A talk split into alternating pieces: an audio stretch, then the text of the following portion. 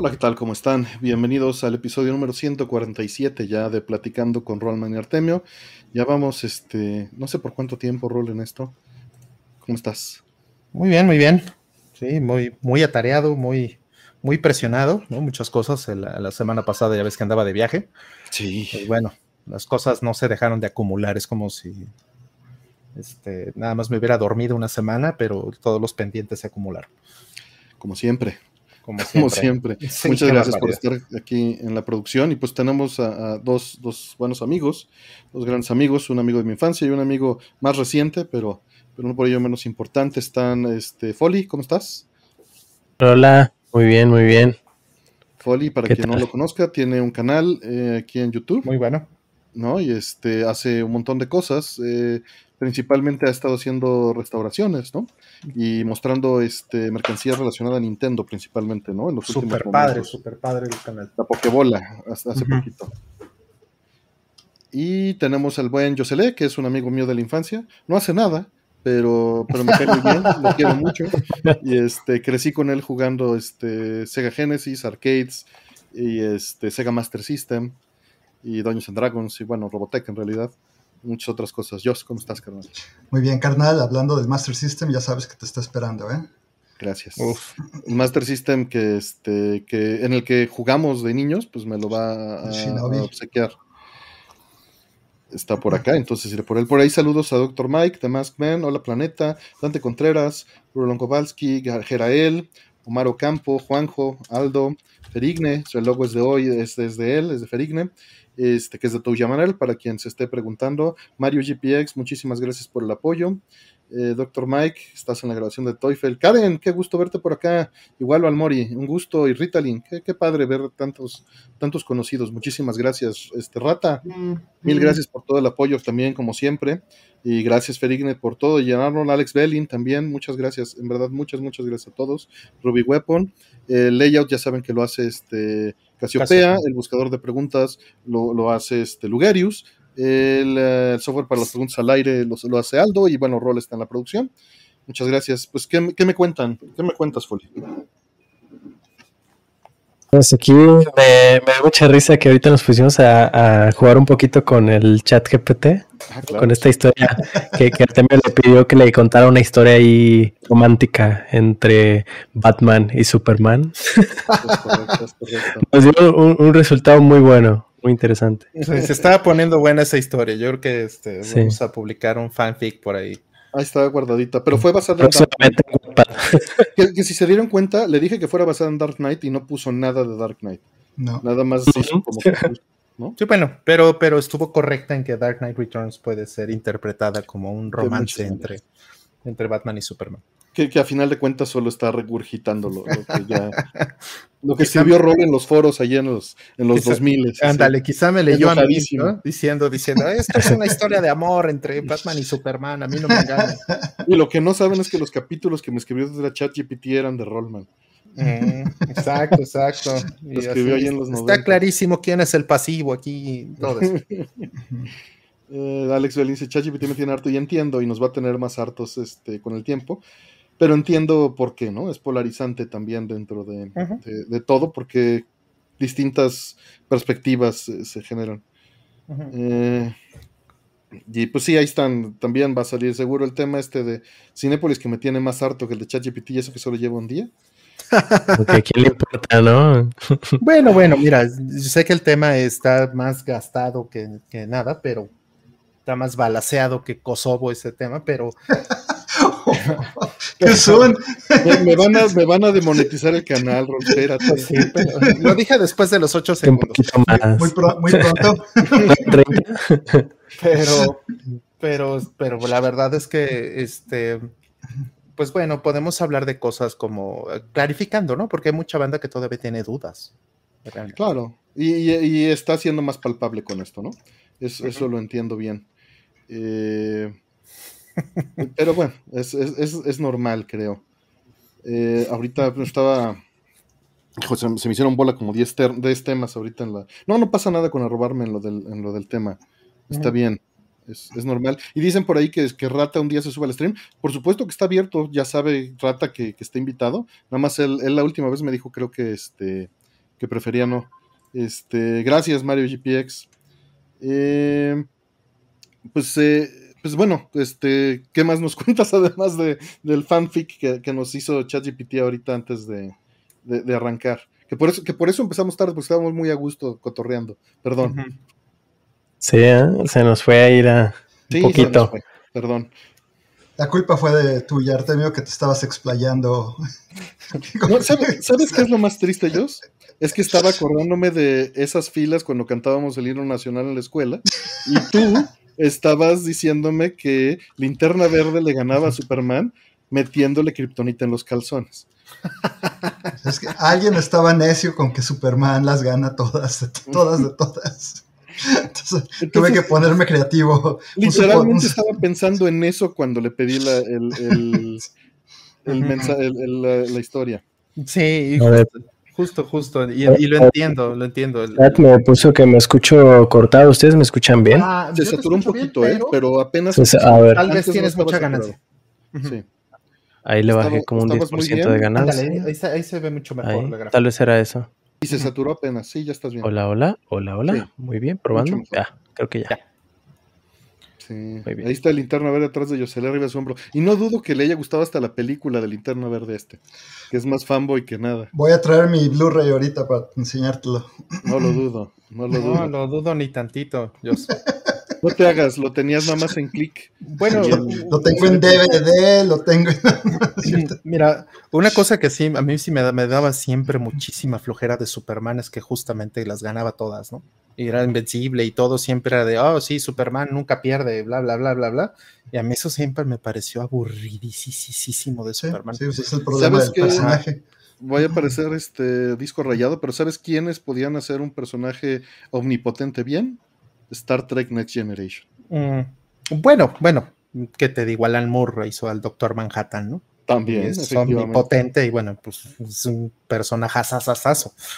O recientemente Saitama de One Punch Man. Mm. ¿Llegaron a verlo? Ese es el mejor de todos los personajes omnipotentes. Sí, o sea, se puede hacer bien, pero, pero yo creo que justamente por Superman es que sucedió todo este caudal de que tenga personajes que se puedan hacer bien.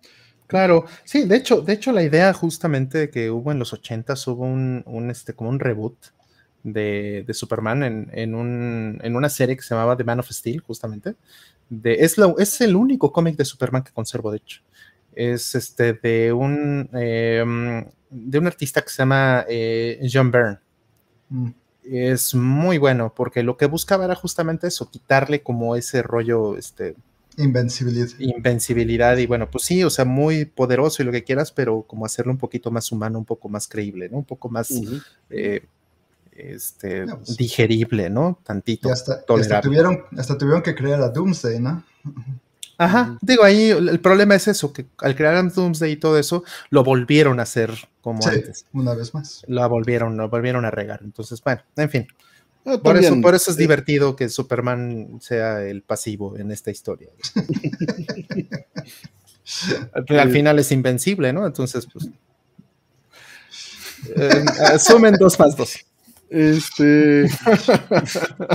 dice DJ Arnold. Mi imaginación es mejor que tu descripción, Rolly. No me está gustando lo que estoy imaginando. dice DJ Arnold, este, nos deja un superchat. De una vez que salgo de Cinépolis para que ya se vaya. Pues, ¿Quién quiere empezar con, esto? Que, bueno, obviamente. ¿Quién llegó a rentar una? no. Click. De hecho, no, nunca. No, en alguna plataforma han rentado, este, no sé, Amazon, digo, fuera Netflix, pues, ¿no? Netflix es muy obvio que es un, es un esquema de, suscripción, pero Amazon te, entre comillas, vende películas, ¿no? Y, bueno, obviamente está Steam, ¿no? Que también tiene un botonzote que dice buy, ¿no? Comprar. Y, la única vez que yo renté una película en Cinepolis Click fue una película mexicana que se llama Sueño en otro idioma me la recomendaron muchísimo, mm. pero no la encontré eh, en ningún ninguna plataforma de streaming eh, mm. y tampoco es, o sea, nadie la había, ni siquiera la habían pirateado de tan, mm. tan poco conocida. Y fue la única manera de, verla, rentándola. Ni, buscándola ahí en filosofía y letras ahí en la UNAM. ya saben, ahí con el compa. Sí, YouTube también hace esto de rentar las películas, Apple también. Es verdad, es verdad. En lo que, en lo que arrancamos, les voy a dejar un lotecito de siete preguntas de 21, ¿sale? Para que sea un tercio de probabilidad de que, de que entren. Lo voy dejando y seguimos contestando. Mm, Listo. Ya listo. está, ¿eh? Entonces rentaste este, esa peli, pero no la compraste, entre comillas. O sea, No. No, Era- no, creo era- que eran como 80 pesos rentarla. Y Te dan dos como vistas dos días para verla las veces que quieras. que aguanten. ¿Y valió la pena? ¿Valió la pena? Sí, es muy buena película. Muy, muy buena película. Sí. Se llama Sueño en otro idioma, por si Mm. quieren ver una, una buena película mexicana. O sea, no es una comedia, es un es una propuesta muy interesante de cómo salvar un como una lengua indígena. Mm, Mm, Ok. Está, está muy chido. mm, qué interesante. Sí, digo, de hecho, hablando bien de las plataformas digitales, empezando hablando bien de eso, pues tienen el potencial de poder hacer llegar eh, contenido que, no está disponible en otra manera, ¿no?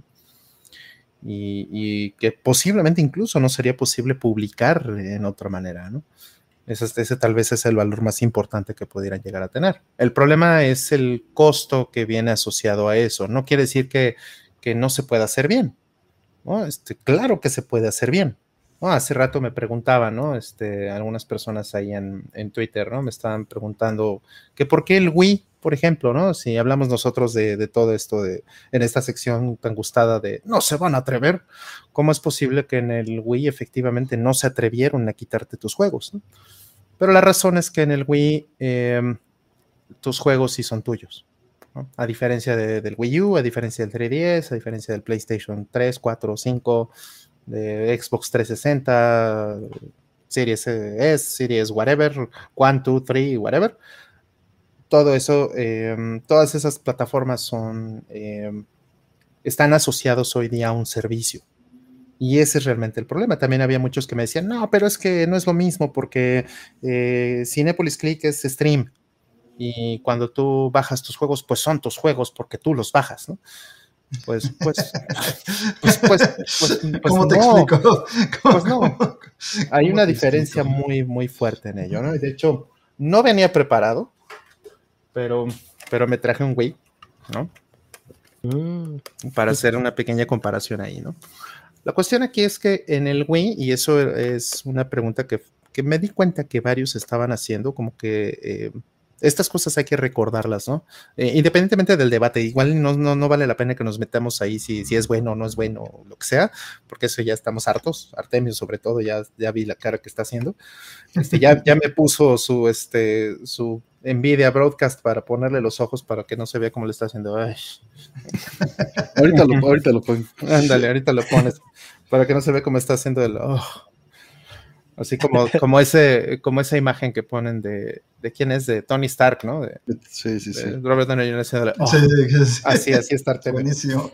Bueno, pues el asunto con esto es que este, en el Wii la diferencia eh, es importante, es importante notarla, porque aquí en, en esta consola los juegos sí eran tuyos. Es decir, esta consola, por ejemplo, tiene eh, un ROM dentro que es básicamente, hay una llave ahí.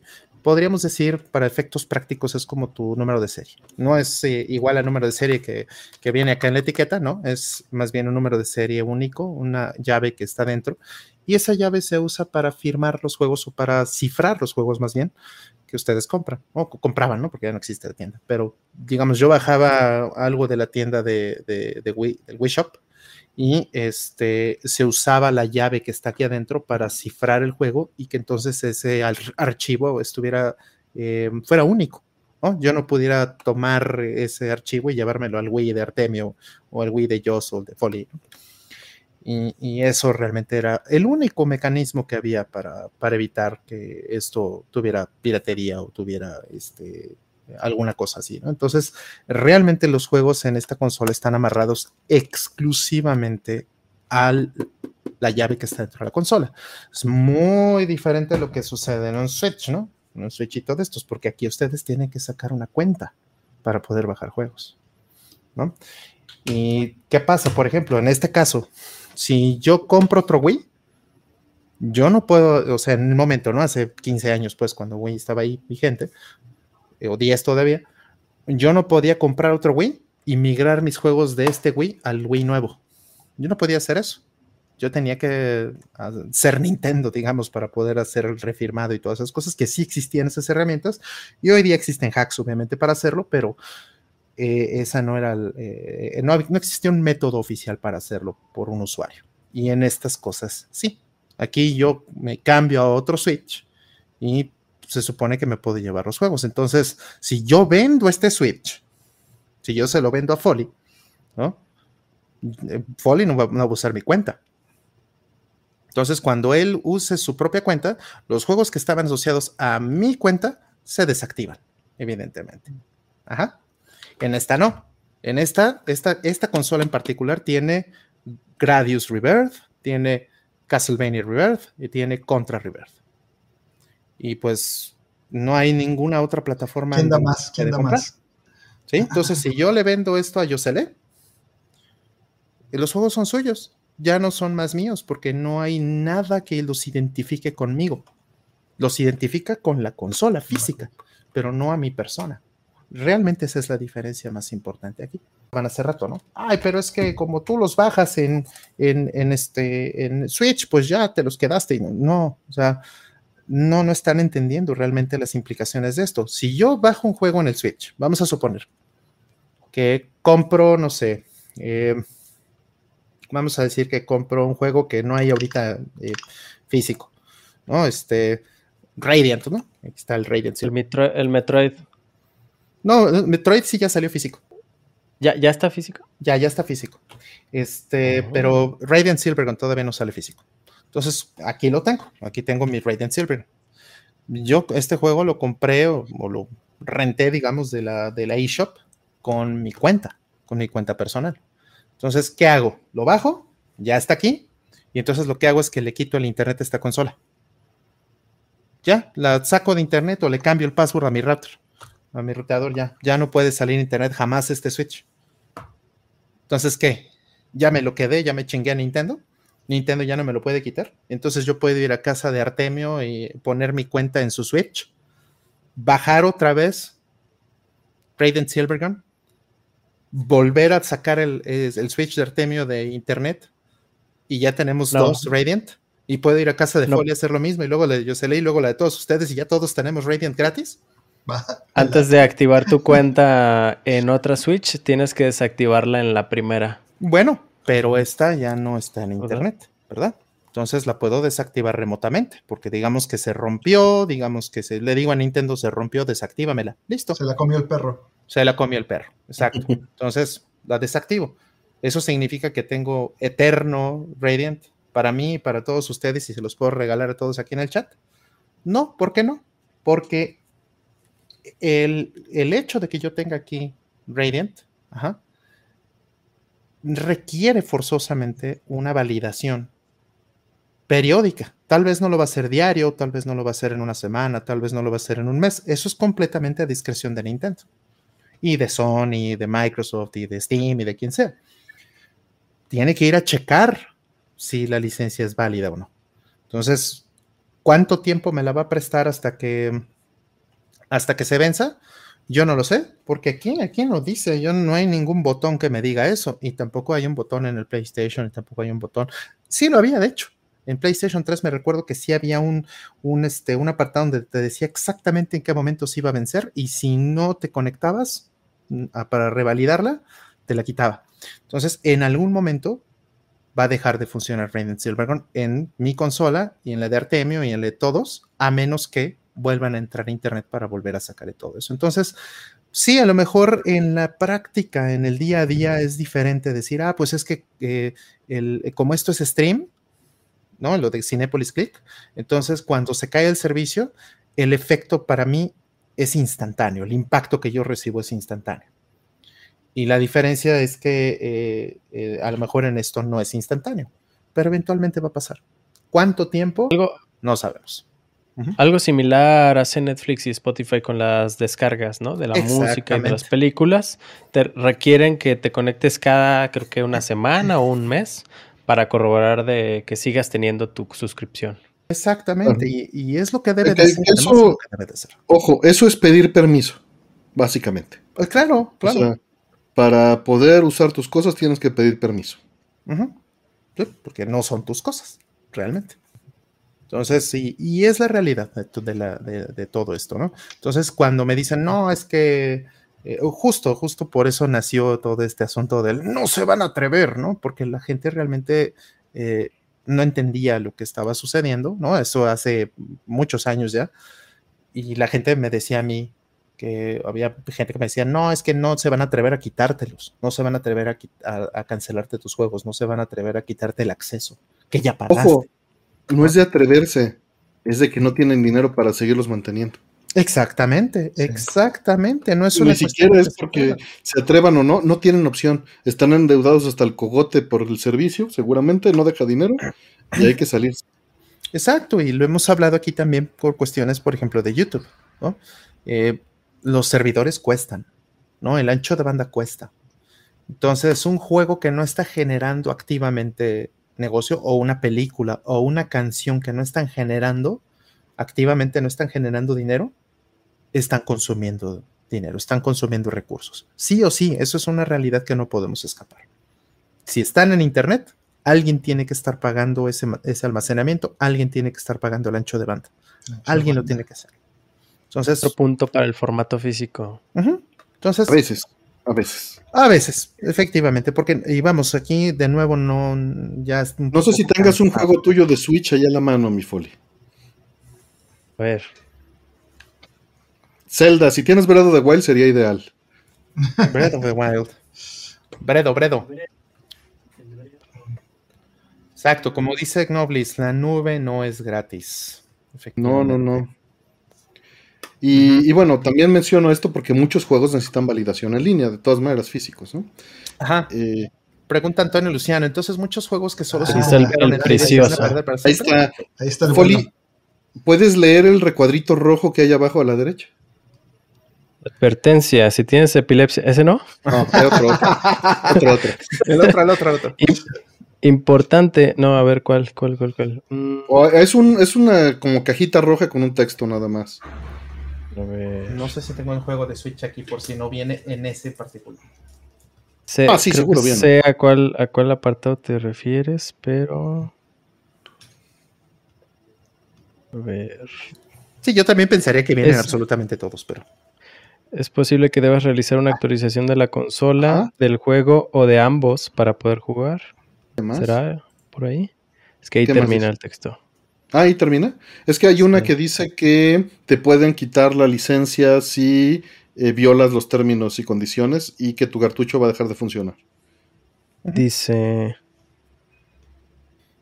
Para ver las instrucciones de uso, accede a configuración de la consola. Usar un dispositivo o programa no autorizado que permita modificaciones técnicas podría hacer que la consola Nintendo Switch o el programa dejen de funcionar permanentemente.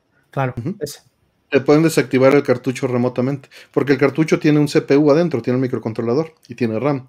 Y cuando eso deje de funcionar, el cartucho va a dejar de funcionar. Pero independientemente de eso, ellos pueden deshabilitar tu licencia remotamente. Te pueden quitar lo que ya pagaste, básicamente. Si violas la licencia, o si asumen que violaste la licencia. Claro. Exactamente. Y no hay mucho que puedas alegar, pues al final sol para ellos es solo un botoncito.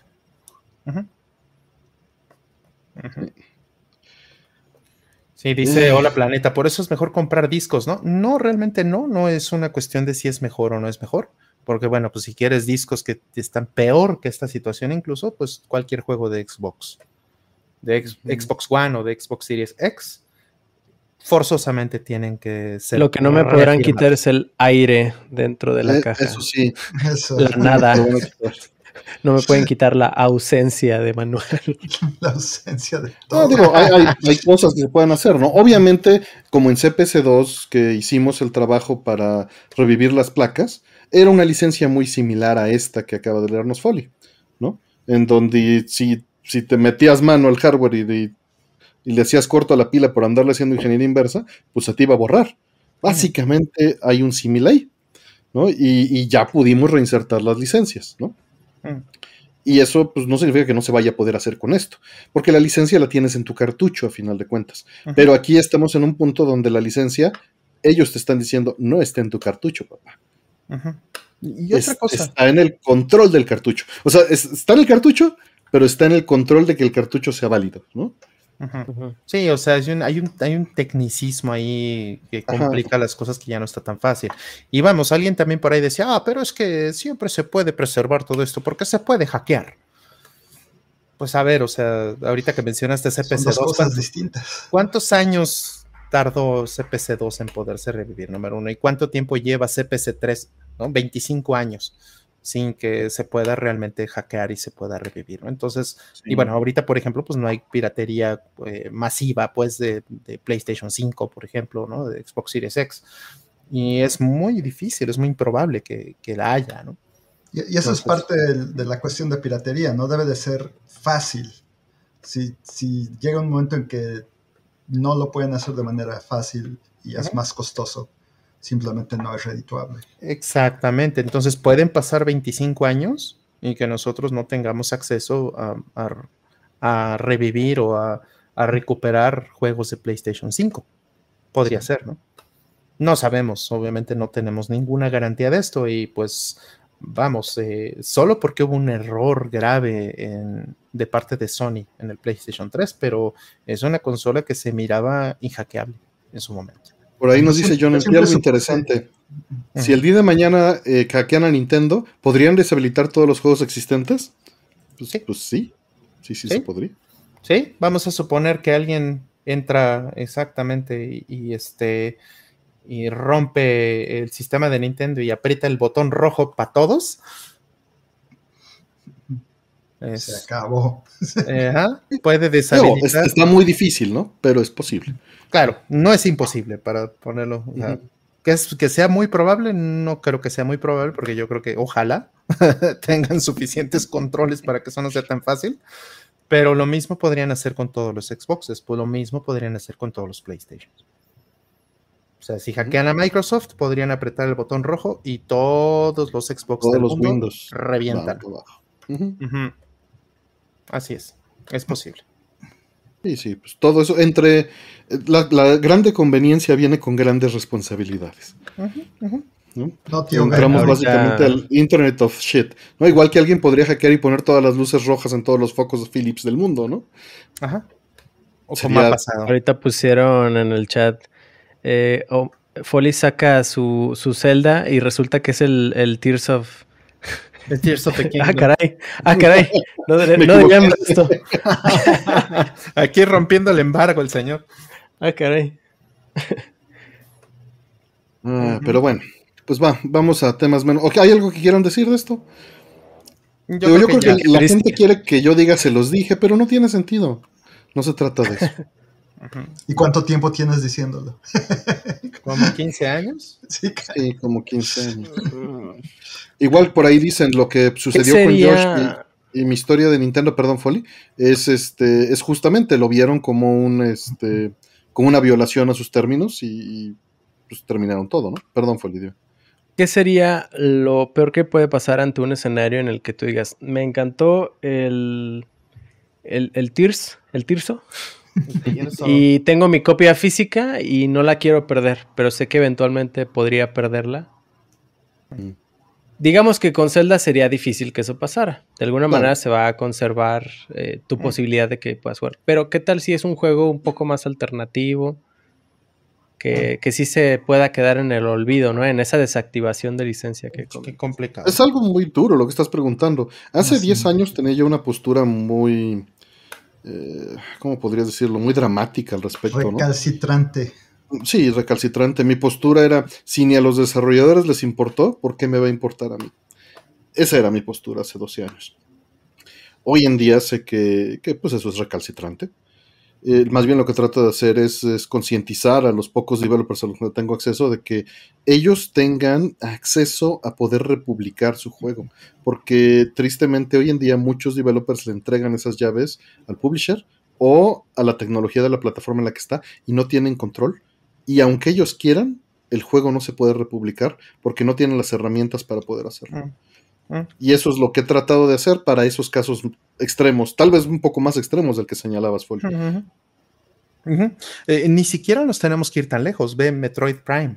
el Metroid Prime que acaba de, salir, justamente.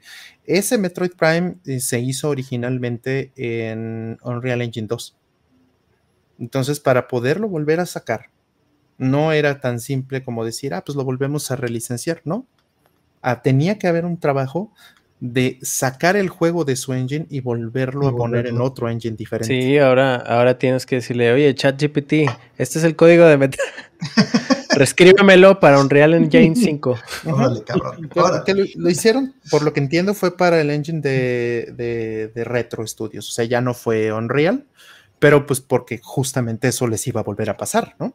O sea, no es, no es que sea malo que utilices Unreal o Unity o cualquier cosa de estas, pero pues tiene sus licencias también. O sea, tú no puedes llegar y decir, ah, quiero republicar un juego ahorita que está hecho en Unreal 2. Pues, pues a ver en qué lo vas a correr para empezar, ¿no? ahí me dicen, por eso viva la emulación. Y le estoy respondiendo que preservar un emulador es, el mismo problema que preservar el juego. Solo más complejo. Este, es una capa más. Exacto. Entonces no es una solución, es solo eh, poner una distancia pequeña eh, y un parche de, solución temporal que puede dar la ilusión de que está resuelto. tengo una duda sobre eso, Artemio. Eh, una vez le pregunté a un programador que cuál, eh, cuál, era el problema de conservación de cosas que estuvieron codificadas en lenguajes obsoletos ah. y me decía que pues no es tan fácil como, como traducir de español a inglés. Es muy complicado traducir de un lenguaje de programación a otro. Y sobre todo mientras se van muriendo los programadores que saben leer dichos lenguajes. Mm. Pero, este ¿qué sucede? ¿Qué sucede ahora que las inteligencias artificiales son capaces de trasladarte piezas de código a otro lenguaje eh, de programación? Eh, quizá no una muy vieja con una muy reciente, mm. Pero al menos puede funcionar, no sé, pásalo de, de HTML a PHP o no sé, Python a no sé qué. Es una eh, buena pregunta. Ayudaría, ¿no? Mm, muy buena. Sí y no, porque las inteligencias artificiales, como la, con la tecnología que tenemos hoy en día, solo funcionan bien cuando tienen millones de ejemplos mm. de algo que ya hicieron.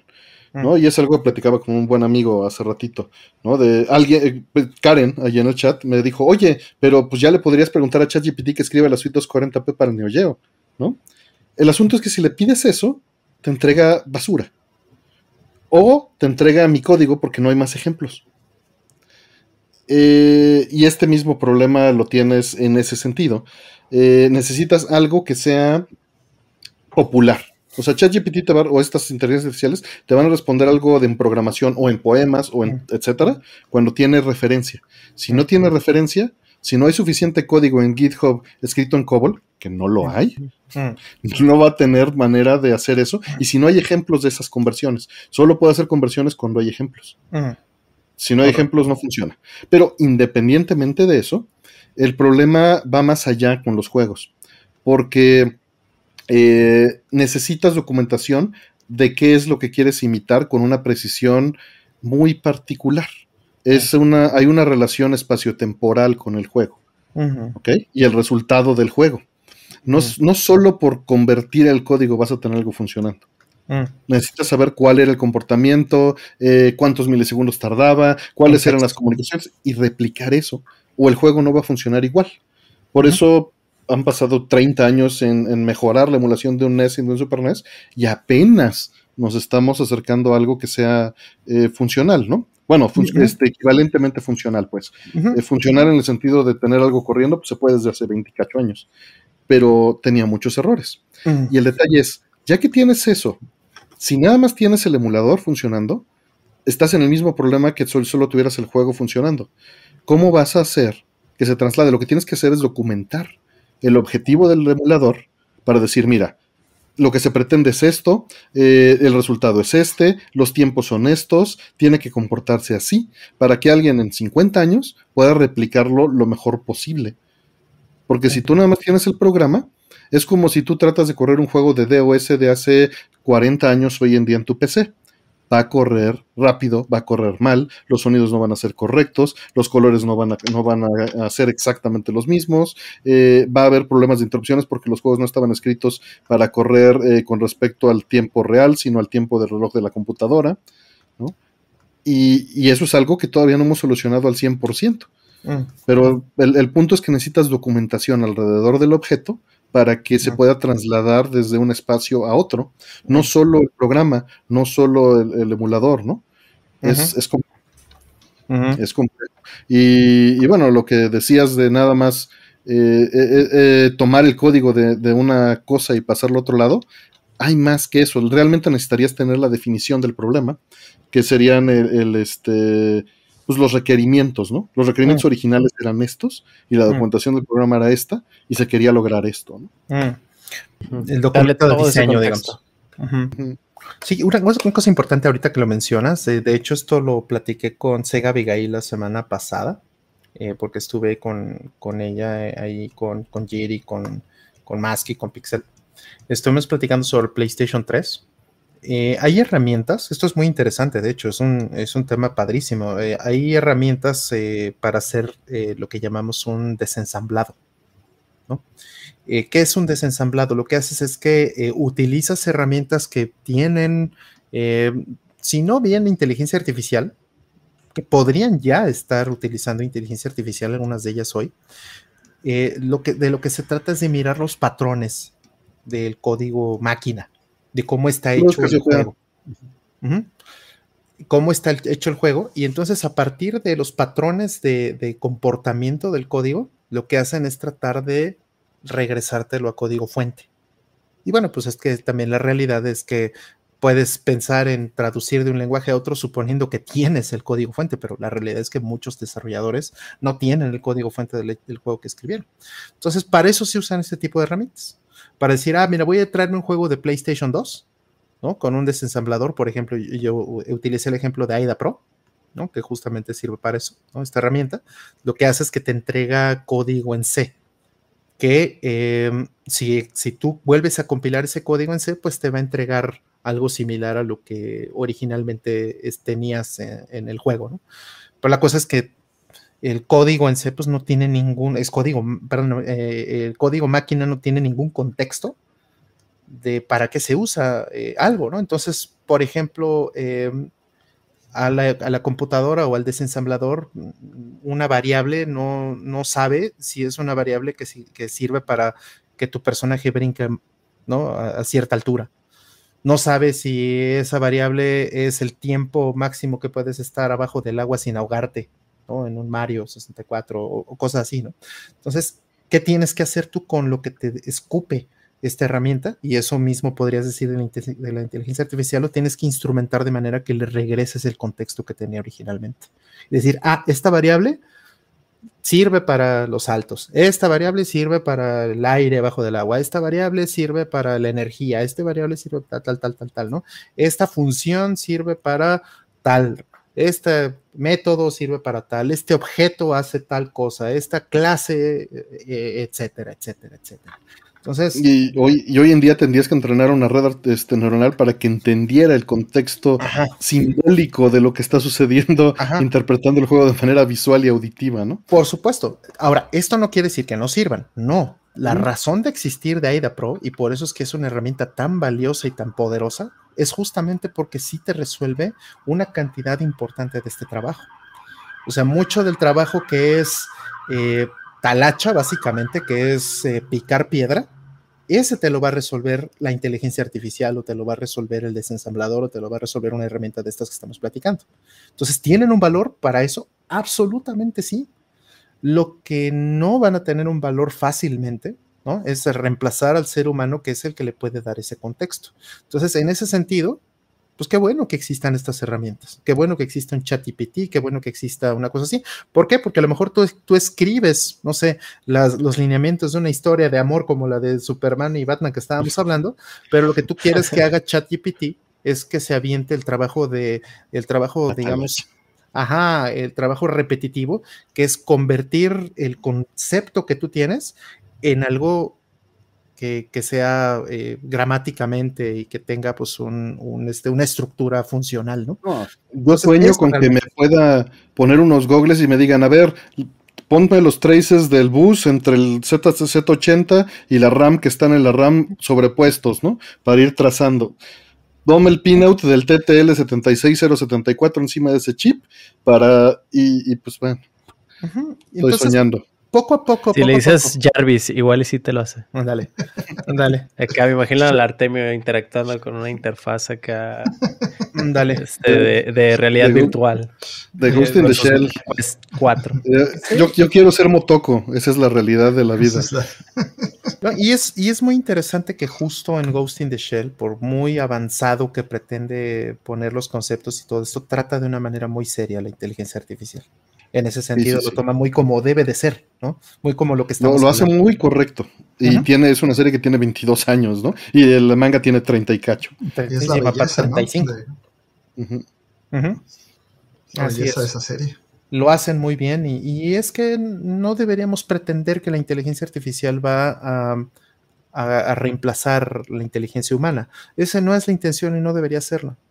La inteligencia artificial va a ir por otro camino diferente, ajá, que nos va a servir para aumentar nuestras capacidades como cualquier otra herramienta, ¿no? Como el desensamblador que, estamos diciendo. Para que, estábamos hablando de, de, de, Cinépolis y terminamos en esto, eh, pero este les voy a dejar un video que justo fue que por el que empezamos a hablar ahora este, Foley y yo, cuando estábamos platicando, de la fonda filosófica de Sócrates y ChatGPT. Veanlo, está ahí en, los comentarios. Y vamos a seguirnos. Eh, quiero que me dé los números de ganadores del Melate. No, chita, ¿De que te Melate todavía? Si le preguntas 3 más 4 y te dice 9, espérate. Ahora, que, te puede dar 7 números o 6 números, no sé cuántos son no sabes, nunca sabe. En una de puede dar, te, van a, te va a dar números que sean igual con la misma probabilidad de uno entre 32 millones. Pero bueno, vámonos que ya llevamos 33 minutos en la pregunta y no avanzamos nada. Vale, vale, vale. Está, está divertido el desmadre, pero tenemos un montón de preguntas pendientes. Listo, listo. Eh, Abaes nos dice, muchas gracias Abaes por el apoyo, dice, saludos Artemio, si aún necesitas tu mesa para los streams de arcade me gustaría donártela, soy soldador y podría hacerla con las medidas que me digas. En verdad, en verdad me conmueve la propuesta, te lo agradezco, pero no, no quiero abusar. Y, también es difícil porque pues la, una mesa del tamaño que necesito pues vale 600 pesos en Amazon, entonces tampoco se me haría onda de ponerte a trabajar. Eh, si la materia prima y esto pues podría salir pues, pues, más caro, no sé. Entonces, este, me encantaría tener algo hecho también este, por ustedes, pero pues sí, pues pagar parte de la, de la, pues, la mano de obra o algo, ¿no? Pero pues sí habría que, ver esto. Sí necesito todavía una mesita para ese lugar. Eh, pensaba robársela a mis papás, para ser honesto. Pero, porque ahí tienen una, nada más que creo que la usan para desayunar. Creo que ya oigo a tu papá lo que diría. no, ya me llevan la gente de Papá, puedes desayunar acá, mira papá, no estaría más padre que desayunaras en esta otra mesa. Sí, pero, pero te agradezco mucho. Si quieres, contáctame por algún otro lado y lo platicamos. En verdad te, agradezco y me conmueve mucho el, uh, la oferta y, y, me da, pues, se siente eh, cálido el, comentario. En verdad te agradezco mucho. Robadio senadores. Es una mesita de esas plegables de. ¿Qué te gusta? Es como de 90 centímetros por, por 80, una onda así. Ah, mil gracias, pues, no sé, contáctame por otro lado. No sé si tienes este cómo contactarme. Este, y, listo.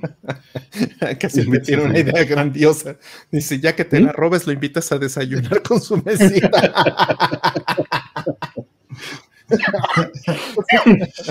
tú sí sabes, Casiopea, tú sí sabes. Sí, mi mesa, dice mi papá. No, pues de hecho, hace, hace dos semanas le, fui a dar baje con la compu que yo le regalé. Este. Ah, pues sí, sí, la con rueditas estaría bien chido, sin duda, Baez. Pero pues ya también es complicar más las cosas. Porque sí, sí la intención es que sea un poquito móvil. Mm. Lo, que pasa es que hay, hay, unos streams que he estado haciendo que gracias a, a Roll y también a, que conseguí la otra máquina. Eh, y pues para reutilizar la 1050, la otra tarjeta para codificar eh, pues se puse junto al arcade para streamear, ¿no? Y está muy práctico. Pero eh, la desventaja es que no puedo mostrar las PCBs con la iluminación que tengo ahí. Voy a hacer como que una, un setup aparte con esta cámara y una luz para mostrar la PCB bien, porque se ve horrible con la luz como está, porque está configurada solo por apertura. Órale, mil gracias, este Sargen dice, aportando para la mesa el buen Artemio, pues ya estamos. Pues te la puedo encargar con esto, mira que acaba de donarnos Sargenmi. Mil, mil gracias y nos ponemos de acuerdo, este, a Baez para ver qué, sale mejor. Te agradezco muchísimo. Este, a ver, a Baez, Este, me puedes escribir a este correo, mira. At junkerhq.net. Ahí está. Dime si, si te sale el, el, este, el correo. Mm. No, mil gracias. Como agradecimiento, en verdad te, te agradezco y vemos, pues mira, ya Sargen me le está patrocinando, vemos qué hacemos. ¿Sale? Escríbeme este correo. Mil, mil gracias, Sargenmi, que siempre nos apoyas. Y muchísimas gracias. La mesa de atrás de Artemis está pandeando. Y yo también lo noté, Antonio Zamorano, y fue porque me pasé de lanza en, este, en la carga que le puse. Pero es que iba, estaba juntando equipo y sí me pasé de lanza. Están poniendo los. Y es una mesa chonchilla esa. Hmm. Sí, tengo que ponerle algo. Hmm. Eh, Por cierto, les voy a hacer bueno. aquí un, un unboxing rapidín. Ah, ¿qué El traes? unboxing. Mira, mira. ¿Esto? Presúmenos, presúmenos. Uno, un monitorcito. Chiquitín. Como el que la regalé a Artemio. Venga de ahí. Mira. Órale. Ahí está. ¿Eh? ¿Y La ese para belleza. qué es? Y mira, ya se está pandeando menos la mesa, porque puse el CRT, la, la X68000 y, y la carga de los osciloscopios en el mismo punto. Eso fue un error. Mira, Artemio. No, pues esa es, esa es la pantalla de estas pantallas recicladas de iPad. Y pues este me pasó una y se la puse a esta PC con un brazo Están junto a la- al, al gabinete arcade y pues ya se puede jugar mientras estás leyendo el chat. Entonces, eso, eso ha hecho que sea O práctico. sea, ¿tienes el chat en ese monitor? Ajá. Y eh, todo el control de OBS y el stream, porque la resolución es 2500 por 1500, entonces Está lo muy bien, pongo ¿no? en vertical junto al monitor y este y pues de ahí controlo OBS en la mitad de la pantalla, YouTube en la mitad de la pantalla y el chat, ¿no? Y puedes de un vistazo ver el, el vos estás jugando en un monitor de 29 pulgadas de CRT y de un vistazo ves el chat. ¿En qué Correcto. tienda las, las están vendiendo? Es Ali. en, es en AliExpress. De hecho, este está. eh, esto es un link que puedes ver en. eh, si quieren, lo pongo aquí en el chat otra vez. Sí, ya Es te lo están pidiendo de nuevo. Ajá, eh, que es, está en el, este, en el foro de Mister. ¿no? Y, y la razón por la que conocí esta, conocimos estas pantallas fue porque el año pasado cuando fuimos eh, este, a Retro, a um, Retro World Expo, eh, había un, un buen amigo, ¿no? Este, eh, ¿cómo se llama este amigo? Eh, The Bear Industries. Ah, sí, sí, sí. Este, no me acuerdo de su nombre, pero es a todo dar este carnal. Sí, súper buena persona. Y él traía unos de estos. Entonces eh, eh, los, los vimos y los vimos andando y vimos lo que lo- las capacidades que daban estas cosas, que básicamente son pantallas de, recicladas de iPad, ¿no? De iPad generación 3 y 4 y 5 y no sé cuál, que pues son de muy buena resolución, son pantallas que, que, pues ya no sirven porque, porque pues los iPads ya, ya son obsoletos, ¿no? Estos iPads y pues Creo ya- que tienen dos destinos, ¿no? Uno es instalarles Linux y el otro es reciclarlas para hacer monitores. Exacto. Sí, lo que puedes hacer que- es que las puedes poner directo en una, en una Raspberry, por ejemplo. Ujú. Nos preguntan que qué inputs tiene. Depende, puedes comprar mini HDMI, HDMI, etcétera. Sí, Y ver, este, sí. wow, eh, Ritalin, no tenías que molestarte. ¿Qué Mil, mil gracias por el apoyo. Robar es malo, dice aquí mi pequeño aporte para la mesa del senpai. Robar es malo. Gracias, muchas gracias, Ritalin. pero ¿Qué pasa, Ritalin? Tienes razón, robar es malo. No, no, no, no vamos a discutir ese punto. Mil, mil gracias. Y sigue en pie, justo ayer hablaba con, antier hablaba con Rol de esto, sigue en pie, ya te tengo separados varios cartuchos de Atari 1600, ¿eh? Y no son por esto que acabas de hacer, ya los tenía separados. Sí, de hecho, me, me comentó ayer, justamente me estaba comentando que tenía unos cartuchos para ti. Y Entonces- porque, déjales, muestro algo rápido en lo que estás en eso. Mientras diles de esta pantalla, nos regresamos al tema en el que estábamos. Sí, sí, claro. Sí, sí, qué barbaridad. Pero bueno, el, el asunto es que esta pantalla es, eh, este, pues nos enteramos por esto del, del sitio de, de, de Mister, ¿no? Y este, eh, pues se me ocurrió pedir una, dije, vamos a verlas, vamos a verlas, porque bueno, pues ya las habíamos visto en, en vivo allá, y, y pues buenísimas, ¿no? Eh, se tardaron como un mes, eh, bueno, se tardó la primera, ¿no? Que pedí como un mes en llegar pero está súper bien porque la medí y, este, consume 5 watts esta cosa. Entonces le puedes poner un adaptarcito USB para que este, tenga su entrada. De hecho, las hay otras que tienen entrada USB-C, entonces solitos ya tiene el poder. Y, ya con eso pueden tener una pantalla de 2048 por 1536, una cosa así. Aquí les estoy poniendo el, este, el link en el chat. Es el link del foro de Mister, donde hablan de esto es importante que no sea solo el, link y que sea más bien este, el link directo hacia, la, hacia el Express y que sea más bien hacia el foro, porque ahí es donde van a encontrarse todo el contexto y el porqué eh, de estas pantallas y cuáles son los usos que tienen y todas las cosas eh, eh, buenas que pueden pasar con esto. En fin. Bien. Mira, esto es lo que te iba a enseñar, este, Rita Mira, Aquí está, ya saben, el dumper de cartuchos armado por Hertz, basado en el dumper de cartuchos open source que hay. ¿no? Pero aquí está el adaptador de Atari 2600 para ser volcados de Atari 2600 y de Intellivision. Ayer justo, de hecho tengo ganas de modificar el código, a ver si me aviento a modificar el código al aire, porque hay unas cosas que no me gustaron en la, en la metodología, pero este, aquí está cómo se dompean los cartuchos de Atari. Ayer estuve dompeando este justamente. Buenísimo para hacer pruebas. Y fue DOM perfecto. Entonces, Hertz, si estás escuchando por ahí, el DOM fue perfecto. Y pues mil gracias, Sergio, mil gracias, este, Ritalin. Y, mil gracias a Baez. Pues vamos a ver qué, qué hacemos para eso. Ya se armó, ya, se está. Ya se armó, va a mejorar. Justo este. Justo pues Roll me, donó la pantalla de, de, cumpleaños porque vio el este. vio que tenía un monitor de 30 pulgadas junto al arcade y pues imagínate, está súper incómodo, ¿no? Porque volteas y ves un pantallón loco este, junto al monitor. Es del mismo tamaño que la pantalla de, del arcade, ¿no? Pues no, esto es muy incómodo.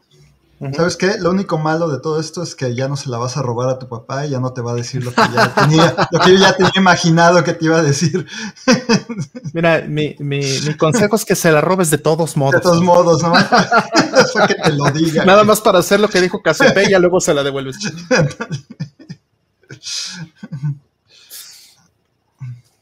Qué chingo. Este. Voy a pedir una, dice Magos. Pues para mí está increíble. Este.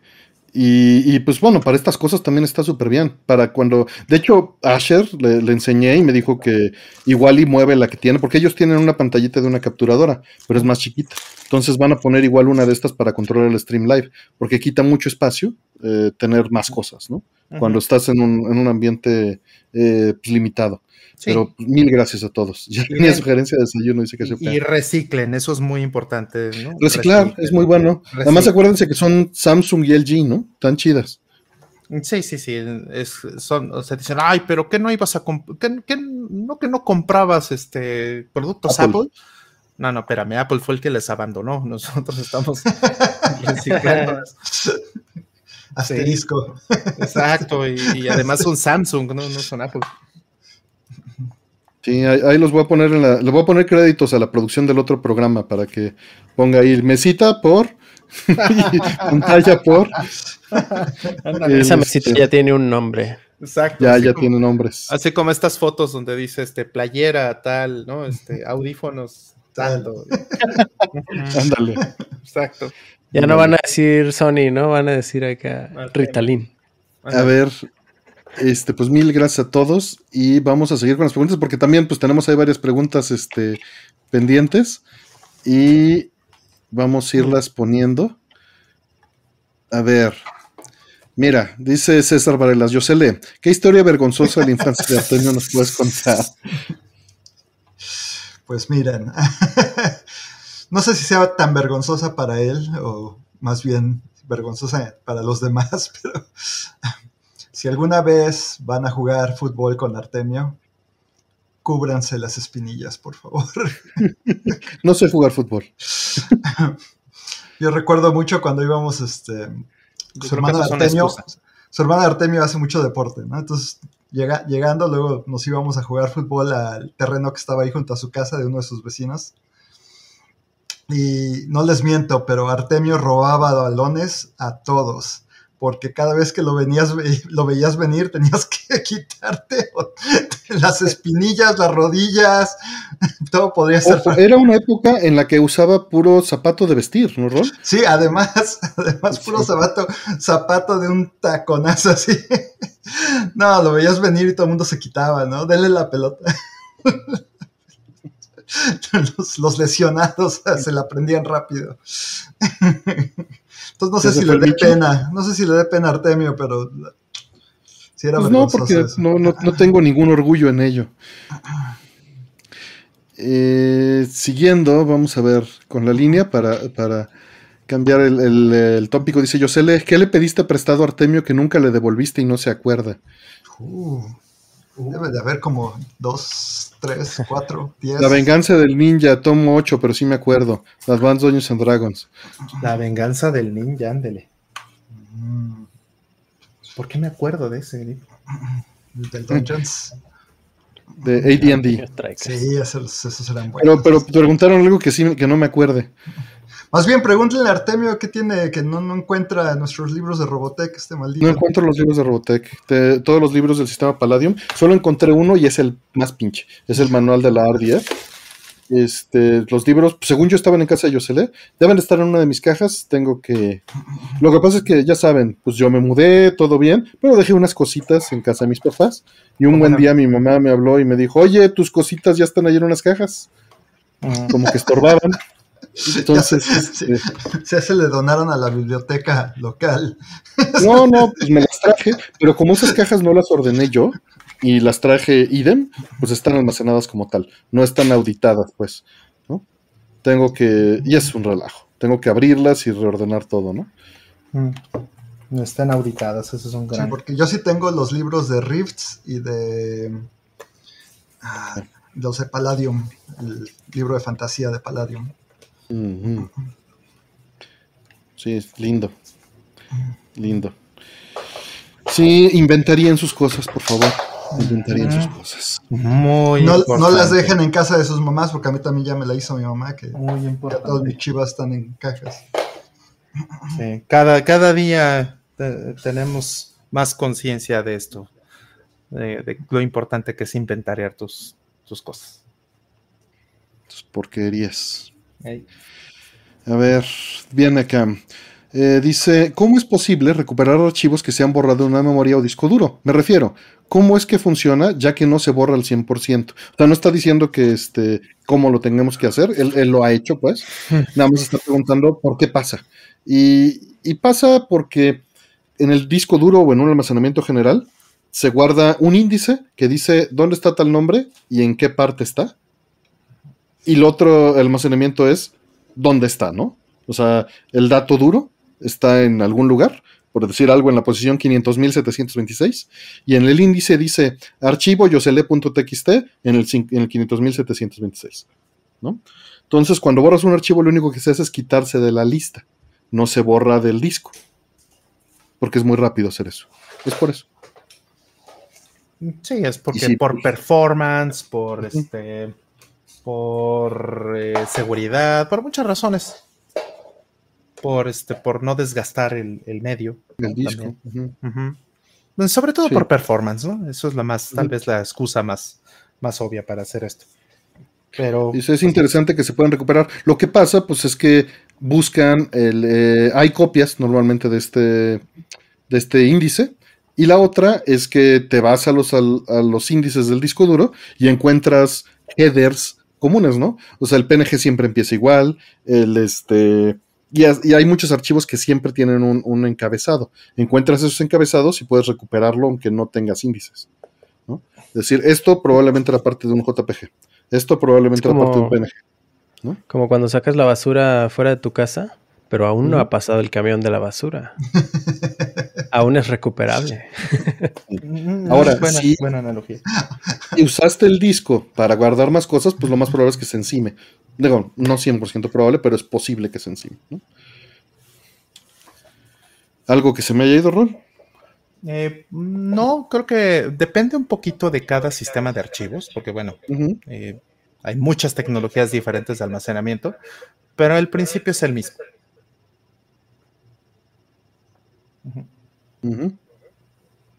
Pues vamos por la, por la que sigue. Eh, top 3 de soundtracks de juegos de peleas. Folly, ¿tú juegas juegos de peleas?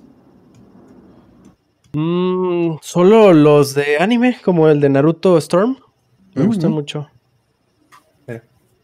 Pero no, nunca le entré muy bien a, a Tekken o King of Fighters. Street Fighter. Que ahorita está el Street Fighter 6, ¿no? Que acaba de, Sí. de anunciarse, o no sé si ya salió. No, bueno. sale, sale hasta junio, si no me equivoco. Que ya hasta les rebotan los pectorales a- al Ryu y al Ken. Sí, está súper interesante. Vi que metieron a una peleadora mexicana. Sí, que es, eh, dicen que Se es la... Lily. No está confirmado eso, pero dicen que es la hija de T-Hawk. Ándale. Sí, no han dicho, o sea, lo único que ha dicho Capcom este, oficialmente es, este, es de la misma tribu. Es la chichimeca.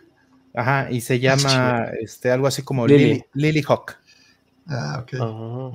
Entonces dicen que es su hija, ¿no? Porque pues Hawk, pues. Se puso. Entonces tendría sentido. Y de hecho, El lore. A lo mejor hasta, hasta sería un poco decepcionante que dijeran que al final no es su hija. Que al final no fue. O Pero su, bastante recibido. fue su hija, pero nunca la reconoció. Ándale.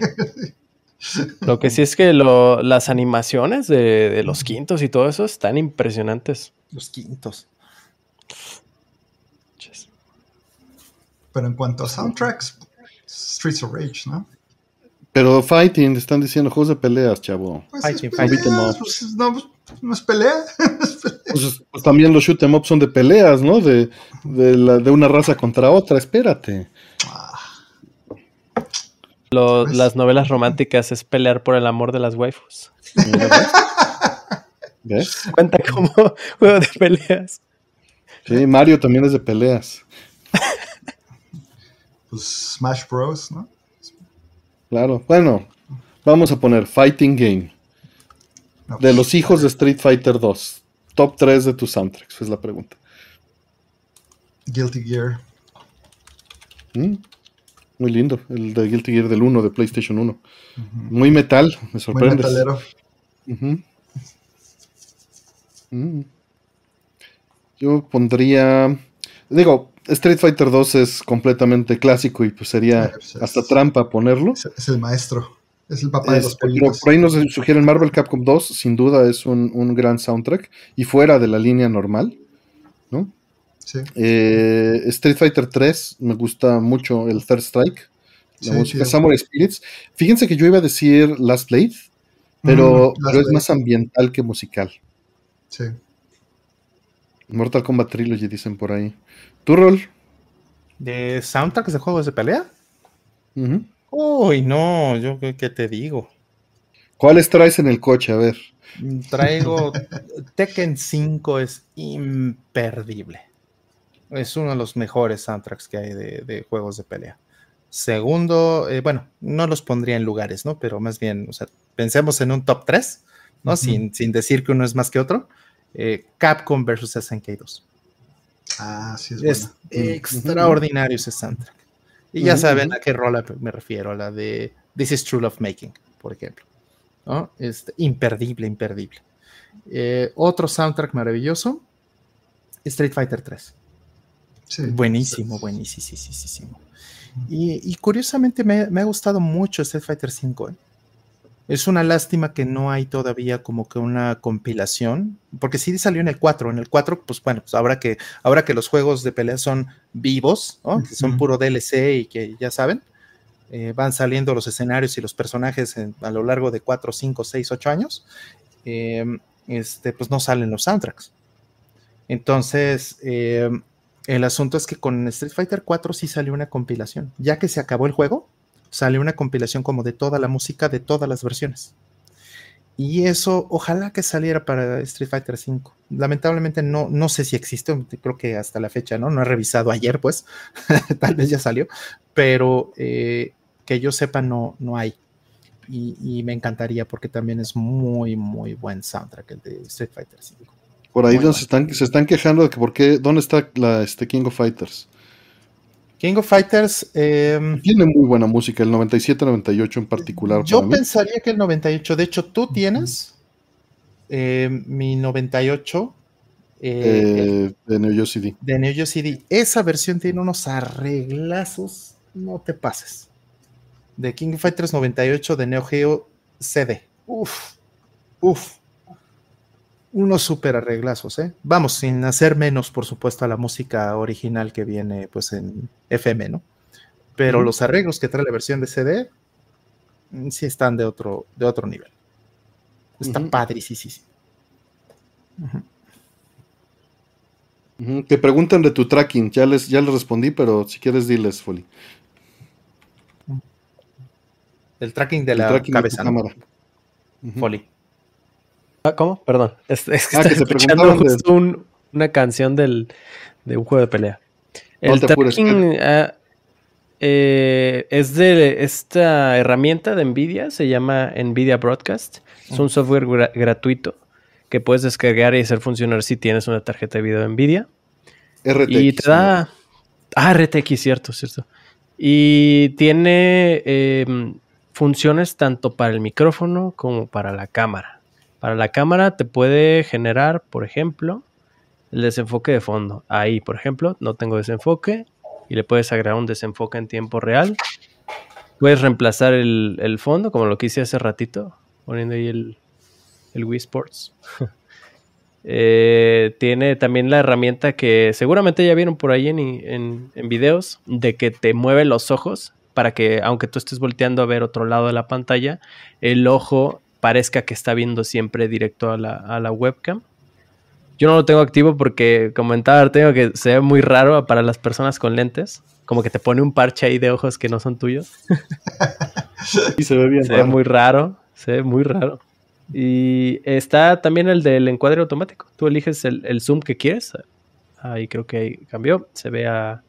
Le, le metes un pequeño zoom para que cuando tú te muevas te sigue. Entonces ya tú tienes la confianza y la posibilidad de ponerte en donde quieras y no estés rígido todo el rato. Se me hace a mí una chulada la tecnología que quizá ya existía, pero pues ya lo tienes todo en una sola herramienta. Sí, ya lo hace el GPU. Bastante útil. Se lo avientas a la tarjeta. Por ahí, por ahí nos recuerdan que eh, cómo se nos pudo olvidar el Darkstalkers Revenge. Ah, mira, Darkstalkers. Ah, el 2 en particular es muy bueno.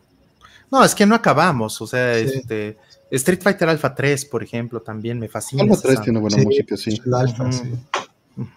la herramienta de los ojos. Mira, para que Foley no la sufra, si quieren la pongo yo, pero, pero se ve muy fea, se ve rara. A ver.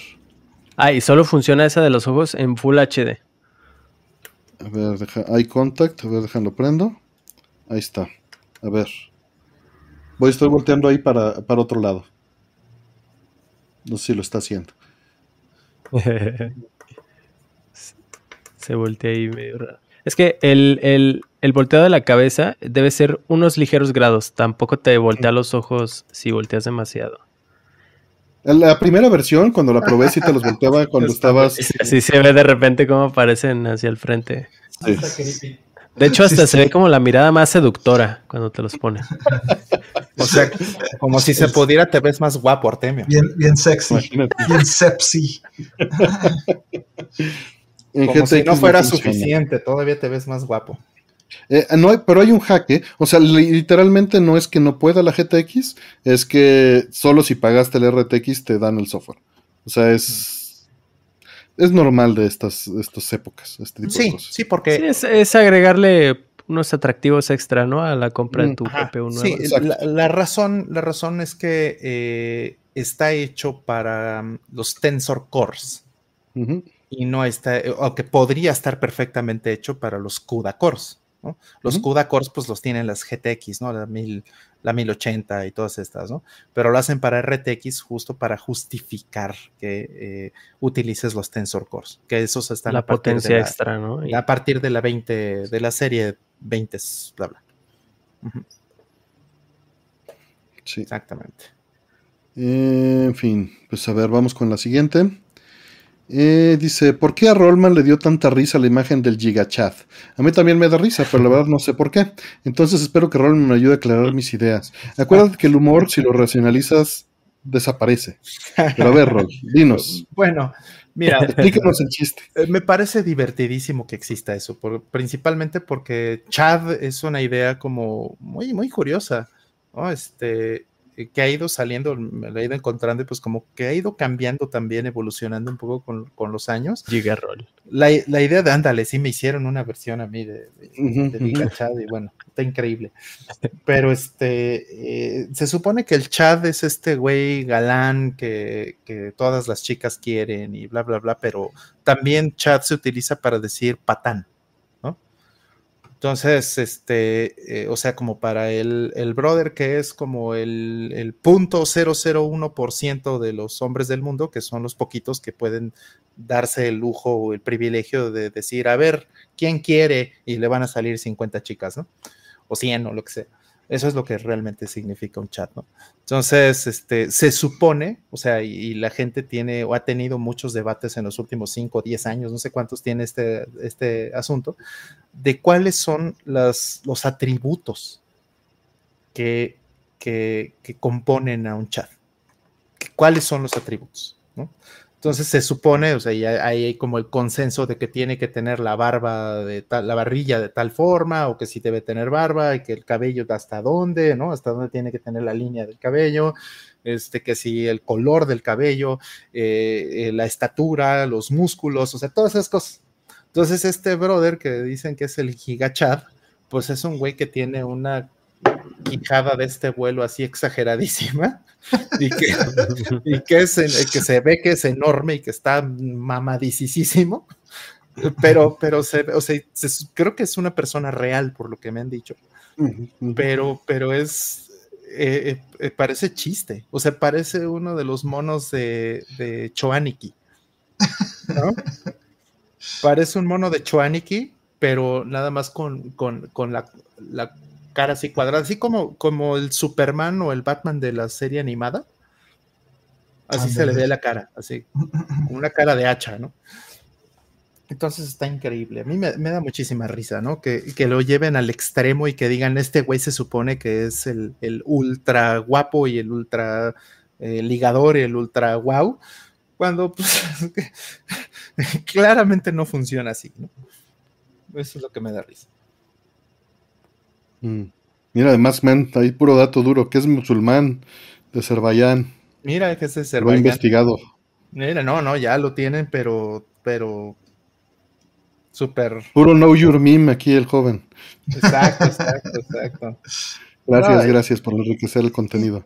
Y es que hay muchas razones de, las que esto es gracioso. Por ejemplo, también está el asunto de, eh, hay dos noticias que salieron más o menos al mismo tiempo que tienen un poquito que ver con esto, que es un chavo que se casó, un chavo en Japón, que se casó con su, este, con su chica en el 3DS. Hay un simulador de estos de citas en el 3DS, no recuerdo cuál juego es, pero se casó con ella. Y bueno, pues fue todo un rollo de, va, pues es que es la única que le hizo caso, ¿no? Porque pues es un japonesito, chiquitín, chaparrín, ¿no? Flaquito, ¿no? Y del otro lado, cerca de ahí, ahorita que mencionó Azerbaiyán, en, eso creo que es en Kazajstán, me parece, hay un tipo que se casó con su muñeca inflable. ¿no? Y el tipo que se casó con su muñeca inflable, pues es un tipo pues fuerte, este, ya sabes, ¿no? La, camisa desabotonada hasta acá, ¿no? Y pelo en pecho, y este, igual la, quijada cuadrada y, todo, todo un chat, ¿no? Todo un chat, pero pues se casó con su, con su muñeca inflable, ¿no? Entonces yo decía, pues qué interesante cómo es que en, Japón este amigo se casa con su, con su 3DS porque aprecia que, que, que esa muñeca le habla, ¿no? ¿Era la del juego de mm, Love Plus? No sé cuál, fíjate. Pero el amigo de Kazajstán. Ahí dice, Ikari dice que con el dato dice que sí. Mm. Ok, y, del lado de Kazajstán, pues el amigo se casa con la muñeca inflable porque aprecia que ella no le habla. ¿no? Es, el, silencio. Exacto, lo que aprecia es el silencio. Entonces. Hablemos de yoyos, dice. Pues a cada quien su cada cual, ¿no? Por eso digo que, así no funciona. cada quien con su Megan. Exactamente. Por eso digo que no funciona realmente ese punto del gigachat. Me llamó la atención lo, que puso el Honcho con su donación. Dice, esta semana sentí que di el viejazo. El PSVR 2 me mareó un buen. Dice, el PSVR 2 me mareó un buen. Hace unos años con el 1 no tenía problema. ¿Cuándo y con qué se sintieron que ya habían dado el viejazo? Yo tengo una teoría para eso de por qué te marea el 2 y el 1 no te mareaba. No lo he probado, el 2 no lo he probado. Tampoco. Creo que los juegos en el VR 1 eran muy básicos, de manera que em, tú estabas en un lugar estático y el movimiento lo hacías únicamente girando la cabeza y viendo tu entorno. Y cuando querías desplazarte a otro lugar, por ejemplo en un shooter, solamente hacías como eh, point and click y aparecías en esa nueva locación. Eso a, alguna, a muy pocas personas, bueno, a, a muchos no les mareaba, mm. a unos pocos sí les mareaba, pero en lo personal, a mí esa manera de jugar, de reaparecer en el punto que elijas, no me mareaba. Lo que sí me mareó, que sí estaba presente en el VR 1, eran los juegos como Skyrim en VR, que sí te permiten caminar a la vez que estás volteando a tu alrededor.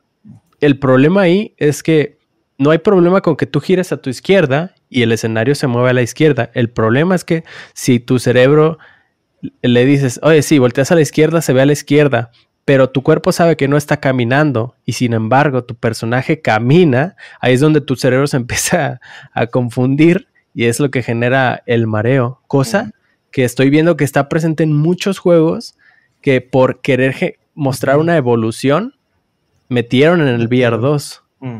¿no? He visto algunos gameplays en los que se ve que están caminando y me empiezo a marear solo de ver de, recordar esa sensación de, del VR 1, ¿no? Cuando caminas. Ese mm. creo que es el problema que tiene mm. el VR. Eh, tienes, fíjate que tienes un punto ahí, porque ahorita que estábamos hablando hace rato de, Metroid Prime Remaster, eh, a Metroid Prime Remaster ya le hicieron este arreglo donde ya puedes usar los dos sticks, ¿no? Ya puedes usar el primer stick para, para moverte y el segundo stick para voltear. Pero originalmente no era así ese juego, aunque un GameCube sí tenía los dos sticks. ¿Por qué no lo hicieron así?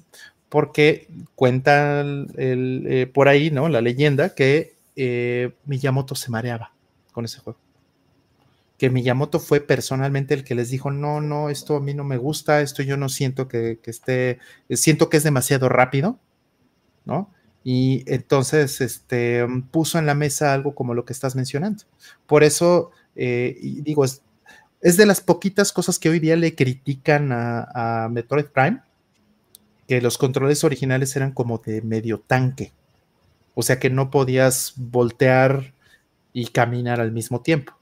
Porque pues, pues evidentemente tenías que hacer una cosa o la otra, ¿no?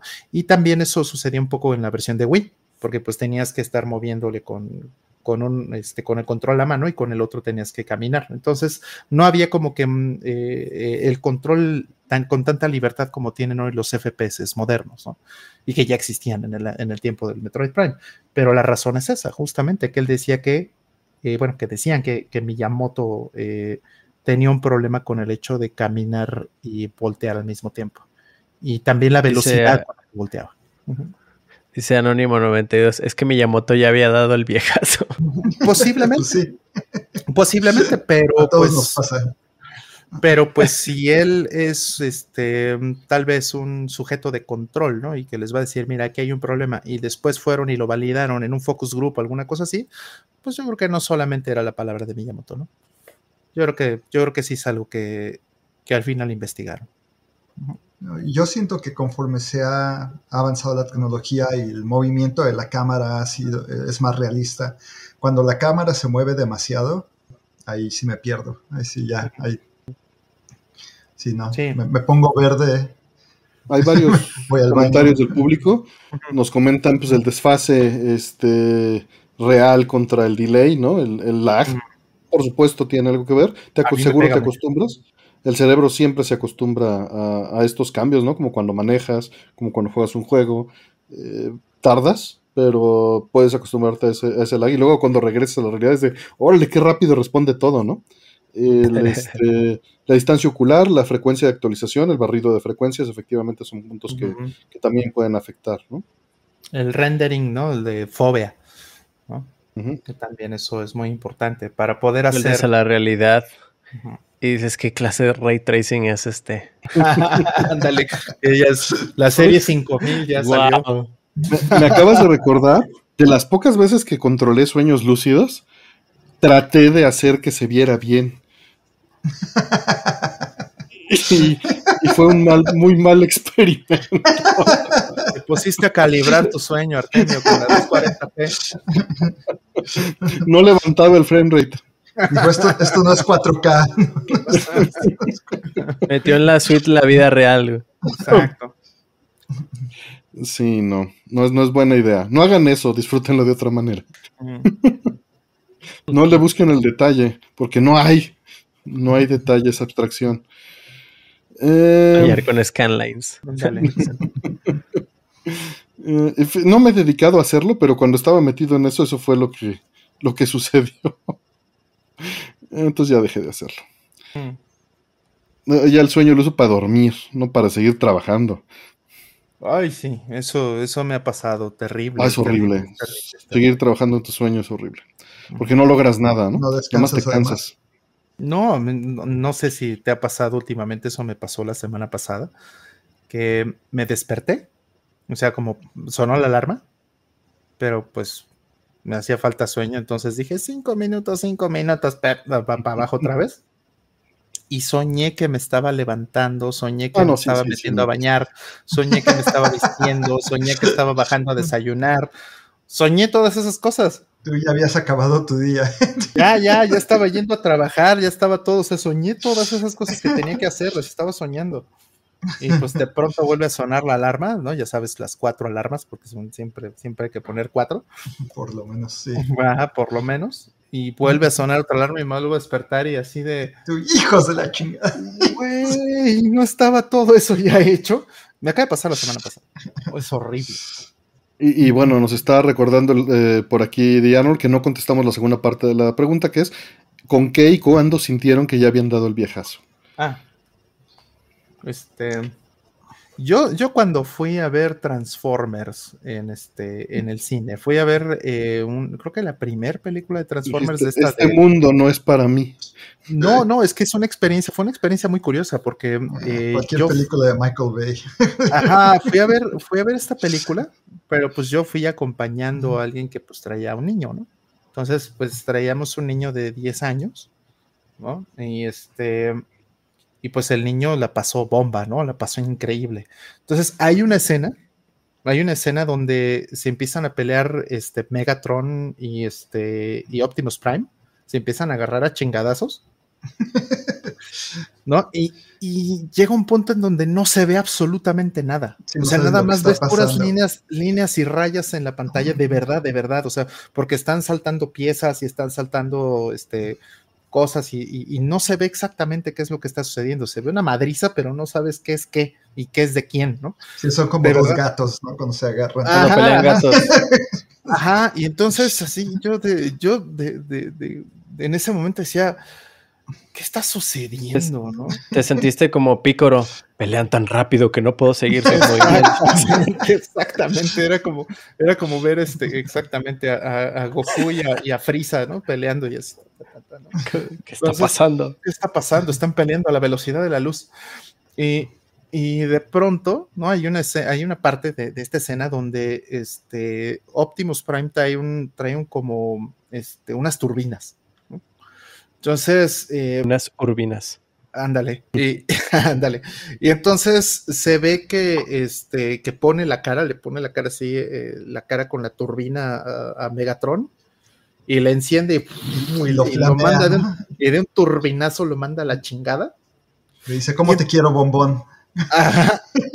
Y todo, toda la sala que estaba repleta de niños, en ese momento hicieron catarsis, en ese momento todos, así todos los niños que estaban en la sala hicieron, ¡oh! Es que soltaron el, el aire que traían, este, aguantándose toda la tensión, en ese momento los, ¡oh! lo soltaron así como si fuera el, este, como, como el, el- el clímax de toda la película. Y, me volteé a ver a todos los niños y dije, no mames, esto Dije, ya no y es te, para mí". saliste, te saliste, ¿no? te saliste. Ajá, ahí es cuando entendí, ahí es te cuando paras y dije, te vas. dije, esto ya no es para mí. Ne- Neta, esto ya no es para mí. No entendí un carajo. Ahora sí, no entendí un carajo. No entiendo por qué, ¿no? Esa fue la primera vez que sentí eso. Que les dijiste, screw you guys, I'm going home. Sí, sí, así te divertiste. Sí, sí, me divertí muchísimo, fui feliz. Ah, listo, que te vaya muy bien. Gracias. Tú, Yosele, tú, tú no te sientes viejo, tú sigues siendo Yo muy jovial en tus yo soy consumos. de-. Chaval. Yo soy chavorruco. Sí. O sí, Dios. No, sí, eh, no sé en qué momento fue, porque Hace muchos años. en algún momento con el Call of Duty llegó un momento en que dije, ya, ya, estoy mareado, ya, esto ya no es para mí. Pero no me acuerdo en cuál Call of Duty fue. Ah, ah, ah. Que es que ya la cámara de repente ya se mueve mucho y dije, ya. Empezó, o sea, yo, yo vengo jugando First Person Shooters desde el Unreal Tournament, ¿no? Entonces me acuerdo que eh, con Joselo y Toño en el departamento nos quedábamos luego toda la noche jugando el Unreal Tournament. De eso de, de eso de que llegaba yo al trabajo o era a dormir o me sentía todo mareado de estar, con- de estar disparando pistolas en la cabeza de José. ¿no? Pero este, sí, llegó un momento en, en algo- en uno de los Call of Duties, no me acuerdo en cuál fue, que dije, no, ya, hasta, hasta aquí, no, no más. Ya. Entonces, por ejemplo, el Fortnite ni lo he tocado, ese tipo de, ya, ya, ya no más. Di el, di el rucazo. Empezó a preguntarse, ¿por qué nos estamos disparando? ¿Por qué nos hemos convertido? Pero no, por qué no nos podemos ser daño? amigos. ¿Por qué nos hacemos daño? Eso es bueno. ¿Por qué? si todos somos humanos. Basta de tanta violencia. Si somos amigos, ¿por qué nos hacemos esto? Tú, Poli, pues eres, es- estás chavo, tú todavía no das viejazo. No, pero creo que sí me he sentido viejo porque siempre he disfrutado muchísimo, por ejemplo, los juegos de Pokémon. Pero ya en estos últimos que han sacado, yo recuerdo que amé, amé con locura Diamante y Perla en el Nintendo 10. Y ahora que salieron los, los remakes, los compré así con fervor de me voy a divertir y voy a recordar esas, esas tardes de diversión. Y ah, qué pedazo de truño de juego, de port, si se le puede llamar, ¿no? Sacaron, me aburrí horriblemente. Y dije, no, es que es- es- no es esto lo que yo había disfrutado. Me volvió a pasar recientemente también con este de, de Vi- de Escarlata y, y Violeta. ¿En serio? Ya ni lo quería tocar, me tardé los tres meses en... Apenas eh, hace un par de días lo, lo pude terminar, pero ya no, ya no motiva, pues, con, con historias tan malas, con, con batallas que se resuelven en presionar solo el botón A. Ay, no. No, es que también 900 Pokémon, ya, ya, ya. Dice Pureño Scant que Hot Take, después de los primeros 300 Pokémon, primeros 300, todo es paja, dice. No, sí, no estoy, no estoy tan de acuerdo. Yo no digo que 300, yo digo 251. Porque ahí me quedé. Yo me quedé en la segunda generación y ya. Se acabó. Digo, Por sí ahí conozco otros casos. poquitos más de las siguientes, pero, pero yo personalmente, yo solo jugué hasta Gold y Silver. Dice Segarmi, en mi caso, cuando fui, fue cuando yo comencé a decir, si llego a mi casa, ya no salgo. Antes no me.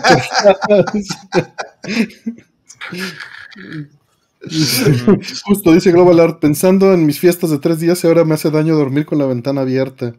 Las rodillas, hay varios comentarios. TikTok, hay un par de comentarios también. Este, yo, yo iba, hay, hay dos instancias que puedo comentar, quizá. La primera, pues en Atomics Live, cuando estábamos haciendo Atomics Live hace 14 años, Ya un rato. me di cuenta de que yo era de los que compraba todos los juegos de lanzamiento todos los martes, ¿no? Porque salían los martes. Y, y, pues dejé de. No los jugaba, güey. O sea, estaba, estaba al día y medio. Lo, ya saben, lo pruebas, lo juegas una hora, media hora y brincas al No, siguiente no nuevo, ¿no? vuelves a ver. Todos creo que vivimos esa etapa. Está mal. Mm. Este, y dije, no, voy a ser más selecto en mi consumo, ¿no? y cambié mis, mis hábitos de consumo y me fui a comprar PCBs arcade y juegos viejos. Dije, esto es lo que me gusta, todo se está moviendo digital y, pues esto no. Y hay muchas cosas que de chiquito veía en, mi, en las revistas, en, este, en videos y, me quedé con ganas. Pues voy a, me, me cuesta lo mismo el, el, nuevo Call of Duty que, que una PCB de Cave. Voy a comprar la PCB de Cave y eso fue lo que me puse a hacer en aquel entonces. Pero en ese momento justamente sentí ese, ese cambio y seguramente alguien que viera Atomics Live se dio cuenta de ese cambio de estar al día y de estar hablando del tema de la semana a brincar y hablar de mis cosas, ¿no? A buscar y decirles, estás rentando y te lo van a quitar. Seguro pasó también. También. Dice Ritalin, yo sentí que di el viejazo cuando vi explicándole a mi sobrino por qué Sega era mejor que Nintendo y que por eso íbamos a jugar el Dreamcast y no con el NES. Eh, yo me sentía joven hasta que Artemio dijo que Tommy's Life fue hace 14 años. Eso estuvo muy bueno.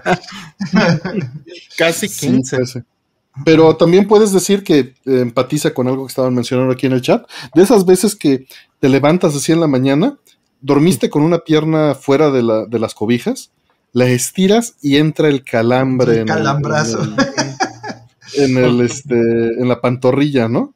Uh -huh. Y dices, no, esto ya valió más. ¿Sabes, ¿Sabes cómo desactivar el calambre de la pantorrilla? ¿Cómo? Ya, lo estiras. Eh, estira los dedos de los pies hacia atrás. Ok. Yo he tenido un reflejo que me ha funcionado, pero. Pues básicamente, claro, calentar, es que por eso es por no calentar, ¿no? Es, es, entrar así en el movimiento que te estiras con todas las fuerzas y le diste en toda la madre. No hagan eso, duele mucho. No, no hagan eso. Como duele. Ahora. Dices, te levantas así con mucha energía y dices, ah, para arriba empezar, ay, cabrón, ya valió más. Ahora, o, o peor, si es en la espalda baja. Uy, no, la ¿no? espalda baja. La primera vez que te pasa eso en la espalda baja y que no te puedes levantar de, de, te tienes que girar, es cuando dices, ya valió madre, ya estoy viejo. Sí, que le pides a Diosito que... ¿Y ahora quién me va a rodar? Y dice Foley, no sé de qué me hablan estos viejitos. hasta, hasta que yo preguntándole, yo preguntándole al chat GPT, ¿tener un calambre en el pie de noche es dar el viejazo? Bueno, sí está desarrollando. Te falta, te falta potasio. Exacto, te falta potasio, sí, te sí, falta sí. calcio y te falta magnesio. Eso es, sí, sí, eso sí. Es. De hecho, así agarrar un platanito, ¿no? Para evitar eso del potasio, porque. Uh -huh. Sí, calambre. Para, sí, sí, sí. También para, si vas caminando, agarrarte de algo para no darte un potasio. Potasio, un potasiote. Héctor, Héctor ya nos salió más arriba. Yo creo que es de nuestro demográfico de los 60. Dice, cuando se te cae tu primer diente definitivo. Madres. No, todavía no llego a esa, espérame. Hey. A mí me están saliendo apenas las muelas del juicio. a mí me atrás. salieron también y yo tengo, tengo problemas con eso. Tengo que ir a ver. Mucha gente no, no se preocupa y... por la ortodoncia, ¿no? Pero es una de las cosas que más le debe poner atención uno porque es muy caro. Sí. sí. Yo ya me estoy quedando pelón, dice David Orozco. Hey. Ah, pues ve mi barba también, mira. ¿No? No, lo de quedarse pelón, yo digo que, pues, sí, sí. Si Jeff Bezos no pudo. Entonces, yo que. Los pelones son yo, chidos. Yo qué puedo hacer. Yo que, yo Piensa, que piensen en todos los pelones chidos que existen. Tienes uh -huh. allá a Saitama. Ya en todo. Digo, y además, sí. ¿Qué tal? Ándales, ¿qué tal? ¿Qué tal que Saitama? Exacto. Ya, tienes a, a La Roca, si tú quieres. Mm. A este, ¿Cómo se llama? Al, este al Jeff Bezos, el, el John Statham. Al, al transportador ese. Ajá. Sí, John Statham. A Picard, efectivamente. A Picard, ¿cómo no? ¿Cómo no? Bruce Willis dicen Krillin. Ahora, si se quieren, si quieren sentir el viejazo, recuerden que esta consola tiene 17 años. Ya casi mm. es mayor de edad. No es tanto ya. El pelón de Brazers. Mm -hmm. Mm. Si dice, si la genética me hace maldad, me ando injertando pelo. Pues ahí sí cada quien. Yo, yo justo les iba a decir lo contrario, que acepten como viene, pues ya total, ¿no? Pero pues yo, yo no soy pues no me afecta, ¿no? No, no. No me fijo en mi imagen. Eh, pues bueno, vamos ya con la siguiente, que vamos bien lentos, pero vamos muy a gusto. Julio regalado. Ponen. no mames. ¿Por qué, güey? ¿Por qué existe? Sí, todavía existe, Neto. Sí, Dice que como 17 años que no le hagas eso. Sí, 17 años, 17 años, ya casi 18. Güey, deja tú 17 años. Como le gustan a Jerry. Dice la cosita del tejón, pero, tienes pero tengo la barba blanca y no me importa, no me la voy a pintar nunca. Por ahí me decían que si me pintaba el cabello. Píntate la verde. Creo que me voy a pintar el cabello. Vean las canas también, no manchen. A ver. Dice Giri, ahora, ahora. no, no, no, no, no. Giri pide INE, pide INE. Sí pide. Eh, eso de que la Wii tiene 17 años me recordó a, a, cuando piensas en un Zelda de hace 20 años y piensas en algo viejísimo y es Wind Waker. No, no manches. Wind Waker sí tiene, sí tiene 20 años ya. Sí, sí es Wind Waker y está en 3D y se ve precioso. Y ya tiene 20 años. ¿Qué está pasando? Dice que aprovecha el pelo cano para ponerme tintes del color que quieras. No, mira, te, voy a ser honesto, no me sé recortar la barba. ¿Crees que voy a saber ponerme tintes? Espérate. Por eso me rasuro completo cada 15, 20 días. Que no sé ni tengo el material para recortarme la barba o el bigote. A ver. si empiezas, te van a donar al rato para una. no, no, no, no. No, no, no, no, no, no. No, no pretendo aprender tampoco. Tengo mi rastrillo, mi safety razor del, de viejito. ahí das el viejazo. Tengo safety razor de esos gruesitos. Tengo uno derecho en los 60 con navaja de seguridad. Y eso uso para rasurarme una vez cada mes. Ya. Porque esos no se atascan, nada más lo rasuro y al carajo. Te rasuras como este, como Rambo, así con, el cuchillo. no, no, no, es con un safety razor, es con este, una de estas, este. Saca su katana el. Exacto. Con pal Just for Men. con el cúter, con el exacto. Con el exacto, eso está muy bueno. Con el cautín. Tenía brochita así, tengo brochita. Con cautín, no mames. Te haces rastas con Quemaduras de tercer grado. Yo odio la barba, dice Mr. César. Y ese es el momento, hay un momento en el que en el que sé que me tengo que afeitar.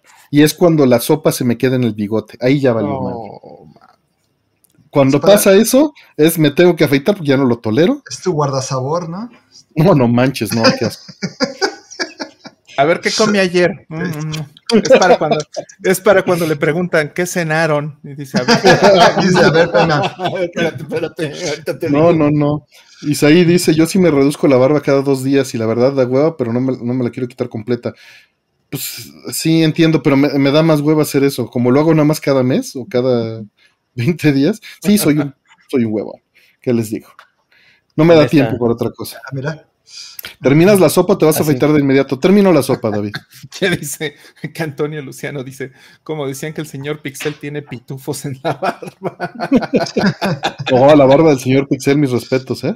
Tiene no solo pitufos, tiene también al gato y Dice Ricardo que se pasa la maquinita con la que me rapo. debo confesar que he hecho lo mismo. A veces, cuando me da pereza usar mi safety razor. Porque pues tienes que hacerle espumita y tienes que limpiar y pues sí, a veces ya nomás, ya, carajo. Yo, yo sí uso máquina para lavar. Y para el cabello. Yo no soy constante en nada de eso. Pero estábamos en, en viejazos.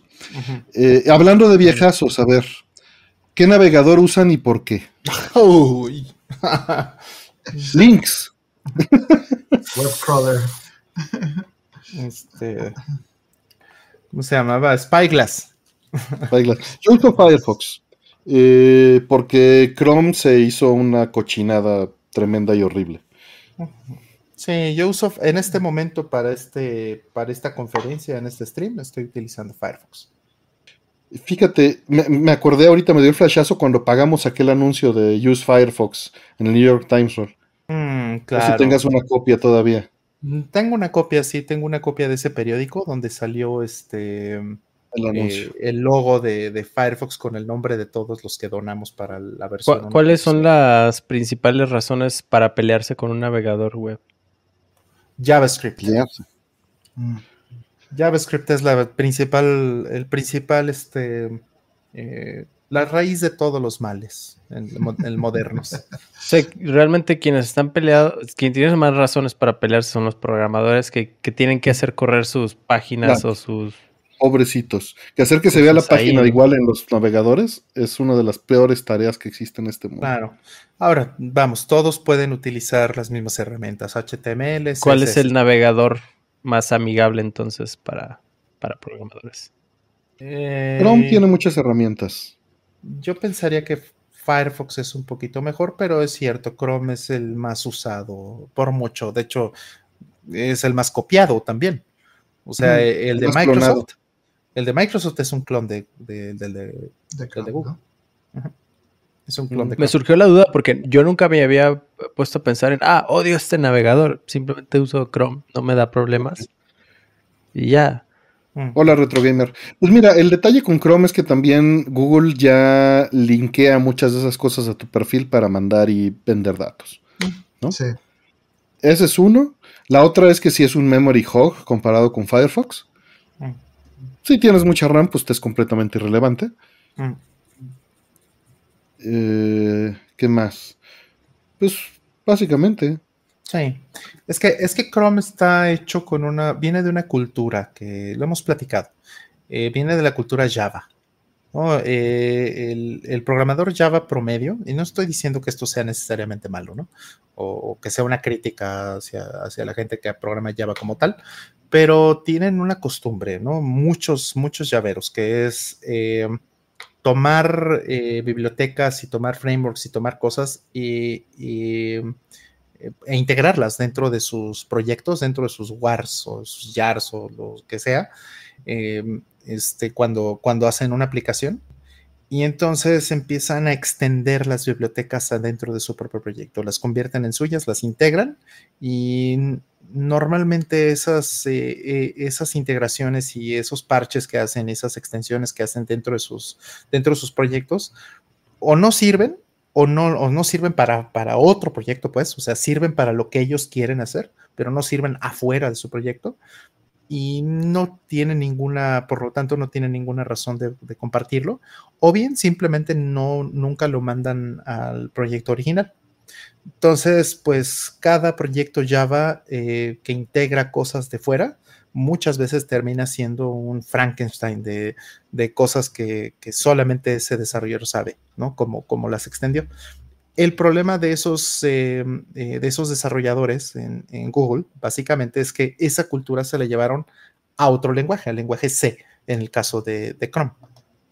Y entonces Chrome es esto. Chrome usa un montón de herramientas que son software libre, que son open source, ¿no? Este, bibliotecas de fonts, bibliotecas de gráficas, bibliotecas de codificación, de codificación, un montón de cosas que están allá afuera las inserta dentro, de, dentro del árbol de, código, dentro de la base de, de, Chrome, las extienden de manera que se vuelven completamente inútiles para el resto del mundo.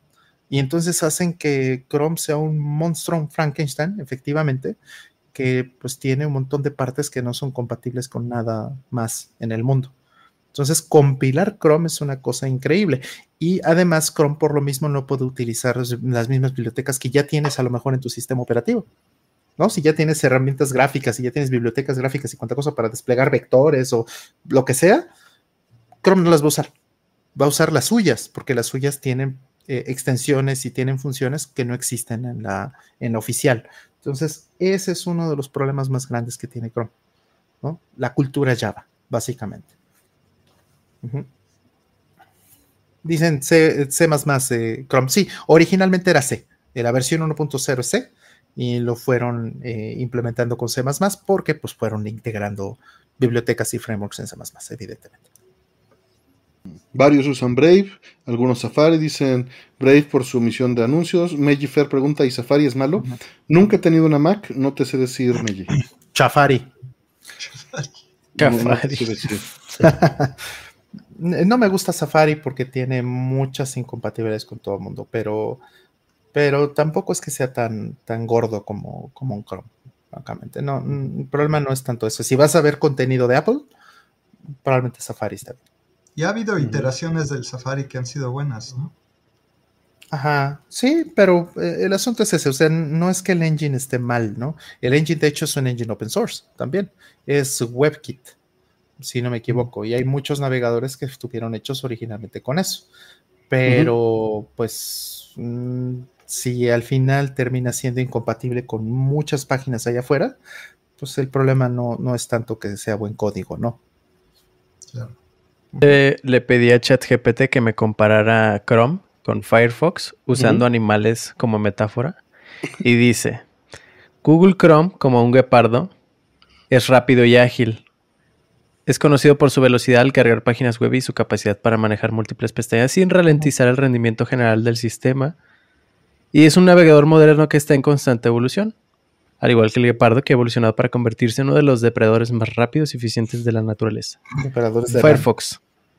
Firefox, como una tortuga, es conocido por su estabilidad y fiabilidad. Al igual que una tortuga, a pesar de que no es tan rápido como Chrome, Firefox es un navegador muy seguro que ofrece características de privacidad avanzadas como el bloqueo de rastreadores y la navegación privada. Además, al igual que una tortuga, Firefox tiene una comunidad leal de usuarios que aprecian su enfoque lento y constante. y ganó la carrera. es que está haciéndote la comparación con el señor Tortuga de del Sheribak escrito por Hofstadter. Entonces es por eso que, que, habla del conjunto de seguidores. No, está hablando del lenguaje de programación Logo. sí, como siempre, pues eh, cuando le pides estas cosas, suele forzar las cosas gacho.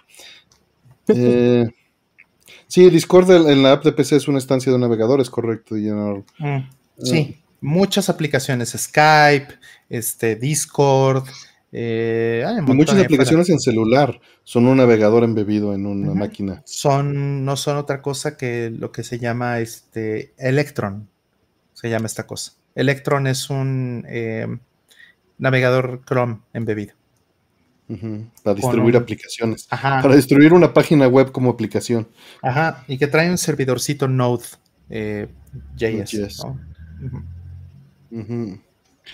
Eh, pues bueno, vamos a la que sigue. Tú, bueno, tú este, no dijiste cuál usas, Joss. Ahorita Chrome. Ahorita Chrome. Sí, es, no da problemas. Mm. Ok. Eh, disculpen, quisiera saber y poder usar gran parte o todas las funciones de una calculadora científica. ¿Qué me recomiendan estudiar para que yo tenga que verme forzado a aprender a usarla? Estadística, matemáticas, ingeniería, física. Con eso vas a utilizar muchas de las capacidades de una, calculadora científica, si no es que todas. Es muy divertido, muy, muy divertido. Y no estoy mm. siendo sarcástico. Aquí tengo. ¿Tienes tu Texas Instrument? La Texas está aquí, claro, mira. Por supuesto, está aquí la Texas Instruments. Mírala. Pues salió una para Switch, ¿no? Sí, sí, pero esta es de 1985. O sea, es una calculadora científica la clásica. Ya, viejita. La, inmortal. tengo un par de. Un par de 48GX. Un par nomás, ¿eh? Pues es que, fíjate que esta es la mía. Esta es la mía que hace poquito, ah, bueno, no, esta no es la mía, Esta se la compré a mi buen amigo Guaco, que antes de la pandemia me dijo, oye, me voy a mudar de ciudad. Yo sé que tú querías mucho estas calculadoras, tengo la mía de cuando estudiábamos juntos, ¿la quieres? Dije, sí, se la compré sin chistar. Y tengo aquí la mía, que ya está chillando de que se le va a acabar la batería, pero tiene expansión de memoria que nunca le pude meter en mis años de universitario. Tiene 4 megabytes de RAM. No, 128 kilobytes, ¿cómo creen? Que es muchísimo para aquel entonces. o sea, 128 integrados y 4 megas externos. Pero sí, puedes utilizar una calculadora científica para un montón de cosas. Resolver matrices, este, tener funciones de estadística integradas, trigonometría. Yo daba cursos de esto en la carrera, entonces no me vayan a hablar de esto. Corredor. Y miren, quería tanto mi calculadora HP que tiene una gomita de Sega CD para proteger la pantalla. Todavía sigue ahí. Ah, mira. Todavía sigue ahí en mi estuche. Se ve re bien, Roel. Mira, mira En el celular utilizo un emulador de la, de la 48GX corriendo con mi ROM dompeada. Con tu Switch. Con mi Switch no, porque el Switch no, no cabe en la bolsa de mi pantalón, pero estas calculadoras sí las cargaba en la bolsa. Yo digo que sí cabe, porque tres pantalones y Me consta, yo lo vi. Una vez, una vez una novia mía se quejó de que por qué llevaba la calculadora al cine. A todos lados. A todos lados. ¿Por qué traes la calculadora al cine? ¿Cómo es Sí. posible? Que no me vean con, contigo con una calculadora dentro del cine. No entiendo. Y- ¿Qué- pero Y cuál ella es el trabaja en? Microsoft haciendo sistemas operativos, ¿eh? así que Así que muy, muy nerda no, no es que no fuera. Pero- Y luego, luego Este- Giri preguntando, ¿y estaba guapa? ¿Qué tiene Eh. que ver? ¿Y por Me qué no? la. era la pregunta obligada. de- creo, creo que a muchos de nosotros en, algunas ve- en alguna vez un maestro o maestra nos dijo, ¿y qué vas a hacer cuando no tengas una calculadora a disposición? ¿Cómo lo vas a resolver? no?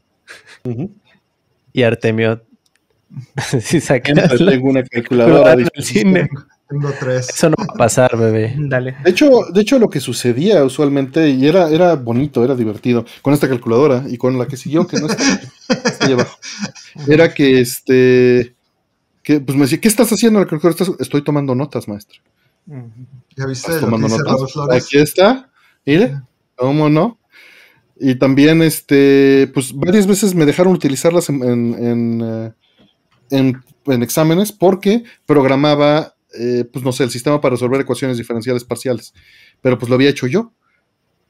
Era mi código y el maestro lo sabía porque en asesorías había hecho el código con él. Entonces todo lo que hacía la calculadora era lo que yo sabía hacer.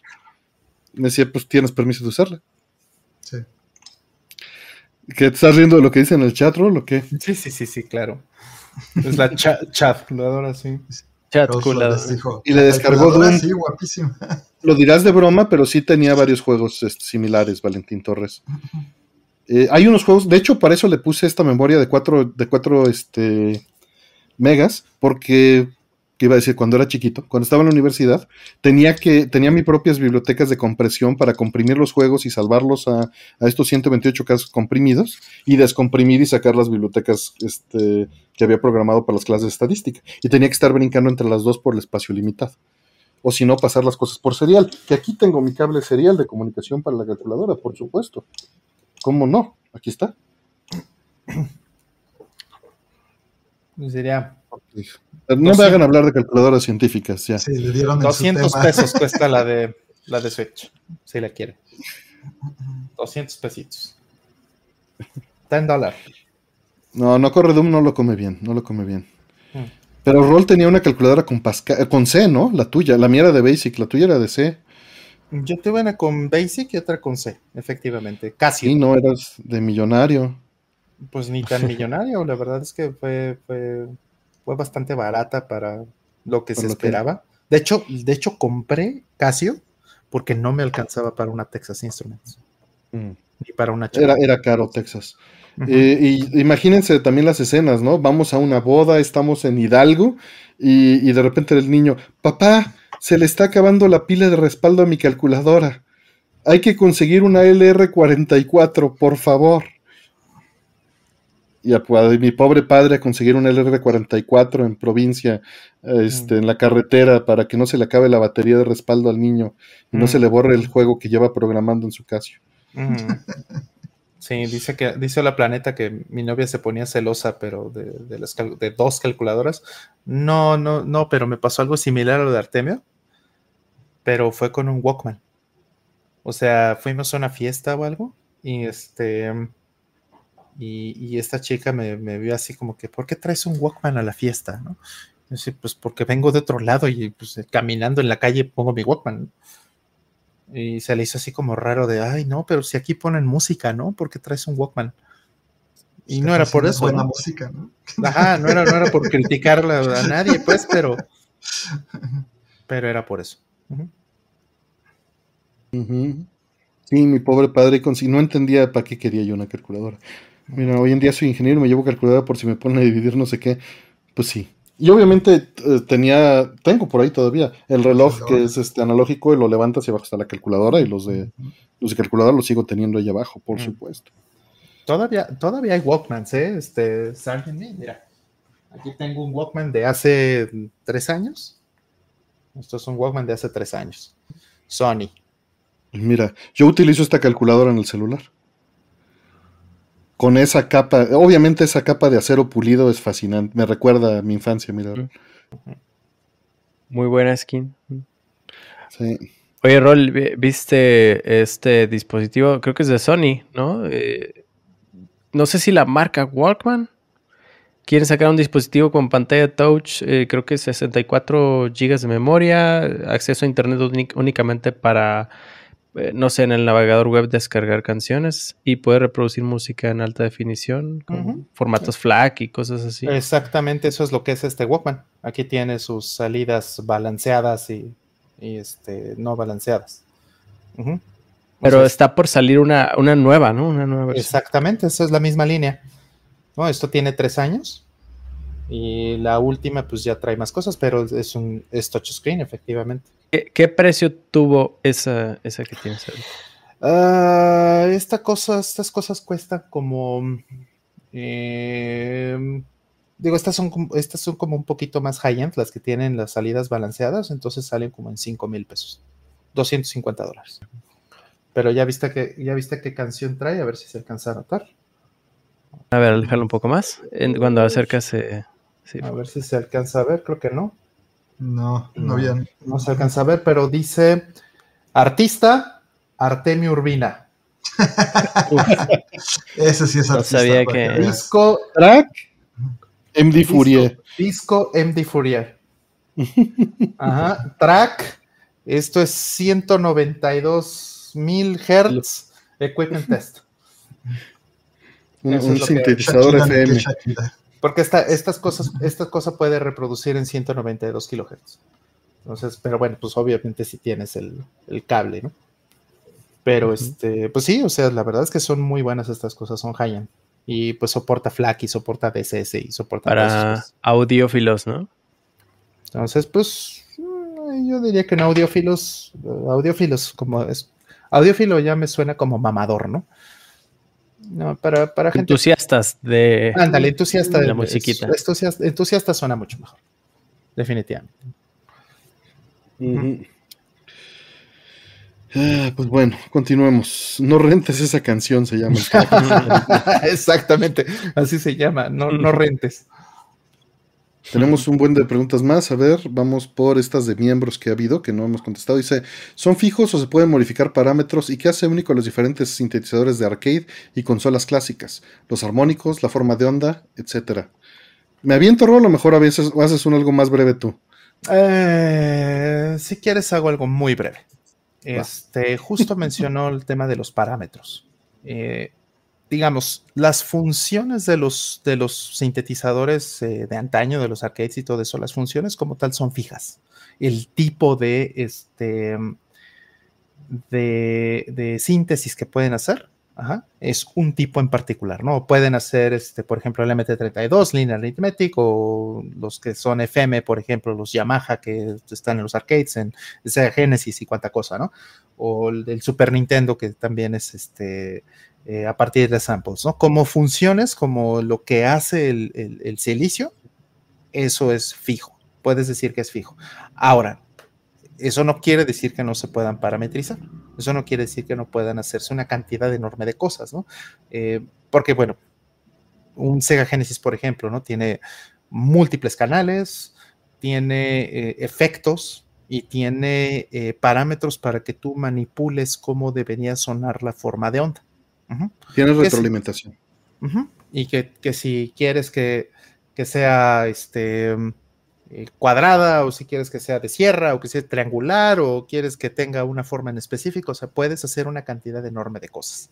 Entonces, eh, y aparte efectos, ¿no? Que si reverb, que si, o sea, un montón de cosas que puedes hacer con los, con, los sintetizadores. Ahora, cada uno de estos modelos de Yamaha es diferente. Entonces, pues ponerse a hablar de eso es horas y horas y horas y horas. Creo que ahí Artemio podría ser un, buen programa un martes, ¿no? Nos podríamos poner a platicar de eso. Creo que sería muy interesante, ¿no? Incluso. Fíjate que cuando, cuando estuve recién operado ah, de, de la córnea, me puse a hacer una lista de sintetizadores y cómo fueron variando mm. en arcade, ¿no? Pero debería buscar ese archivo. Sí, podríamos hacer algo interesante como para hacer un programita eh, explicando como estas cosas y como haciendo un poquito eso, esa parte, ¿no? O sea, si quieres yo podría aventarme como las cosas del Super Nintendo.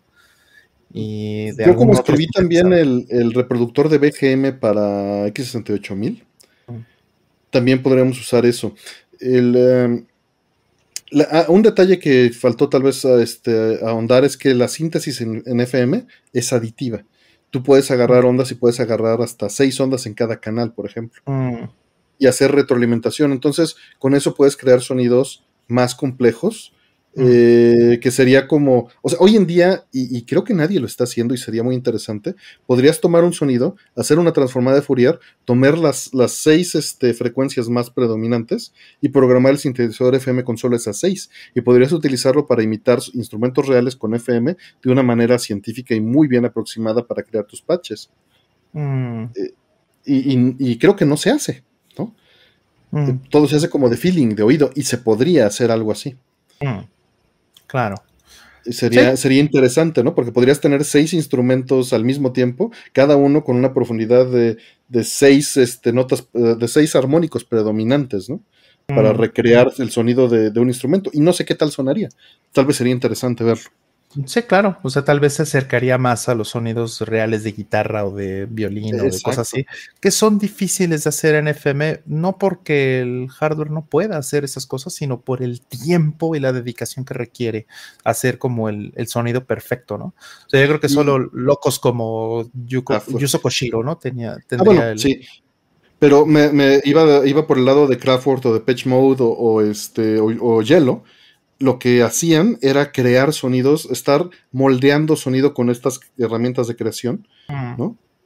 Eh, o sea, así como Yusho Koshiro lo trataba de imitar en una consola con un sintetizador FM, ellos con sintetizadores de literalmente mil veces más presupuesto posiblemente, hacían lo mismo creando sonidos eh, pues de boutique, ¿no? Que fueran decibeles sintéticos, como dice este eh, Kraftwerk en algún momento. Y eso me parece, bueno, a mí me resulta muy atractivo esa parte. Sí, justo, qué chistoso, ¿no? Justo Alan Wilder, ¿no? El que era este, el cuarto integrante de Depeche Mode. En algún momento em, en los ochentas hablaba muy bien, ¿no? Hablaba de, de, la revolución que era para él este sintetizador de samples que se llamaba justamente Emulator y que para él era pues descubrir un mundo entero de cómo generar estos nuevos, estos nuevos sonidos, ¿no? Que no, no solamente, no porque no pudiera hacer una cantidad enorme de sonidos con lo que tenían antes, ¿no? Sino porque era como, como un nuevo horizonte para él, el decir, ah, caray, puedo hacer sonidos ya no solamente eh, dentro de los parámetros de frecuencias y de todo esto que me permite un sintetizador, sino puedo hacer sonidos de lo que yo quiera, me los puedo traer para acá, ¿no? Del mundo a mi alrededor, ¿no? Importar el mundo a un sonido y de ahí usarlo como base para hacer algo nuevo.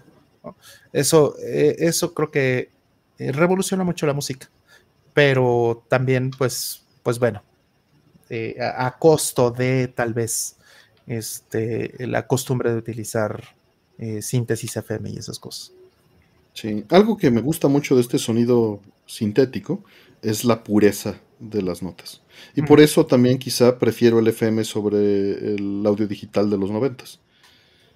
Porque se escucha muy puro. Y el, y el, de, el audio digital, por ejemplo, en Super Nintendo, pues sí se escucha rasposón, ¿no? Comparando la nitidez de la pureza del sonido flotando en el espacio vacío. Eso me gusta mucho. Descansa, Mayo Hernández, muchas gracias. Pero dijeron breve, ya nos quedamos aquí este, muy buen rato.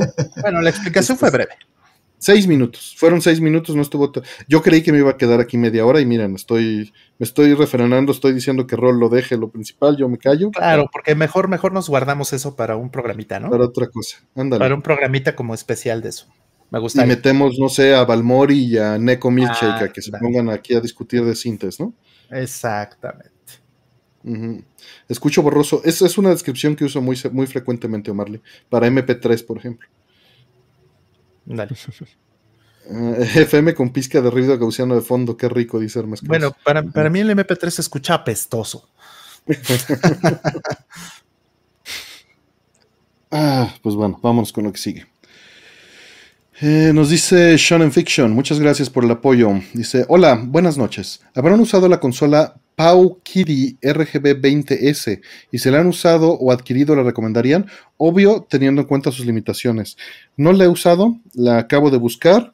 Eh, veo que es básicamente un CPU ARM metido en una carcasa como de Game Boy con varios controles. Pues si te late para emulación, pues no veo problema, o sea, está, está bien. Por la interfaz, pues debe de ser mejor que un celular, sin duda alguna.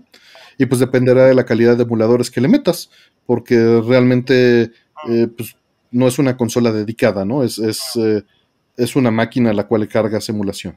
Mm. ¿Y, no será que también hacen ahí homebrew y hacen juegos para esa plataforma en particular? Así como con Esas cosas ya no pasan tanto como con el GP32. Ándale, GP32. X. Como hay tantas, ya es difícil que haya, o sea, lo que he notado es que eh, lo que hacen son los menús customizados o, mm. pero no tanto el, el, el, software este, dependiente. Y vale pues 80 dólares, no se ve, no se ve nada mal.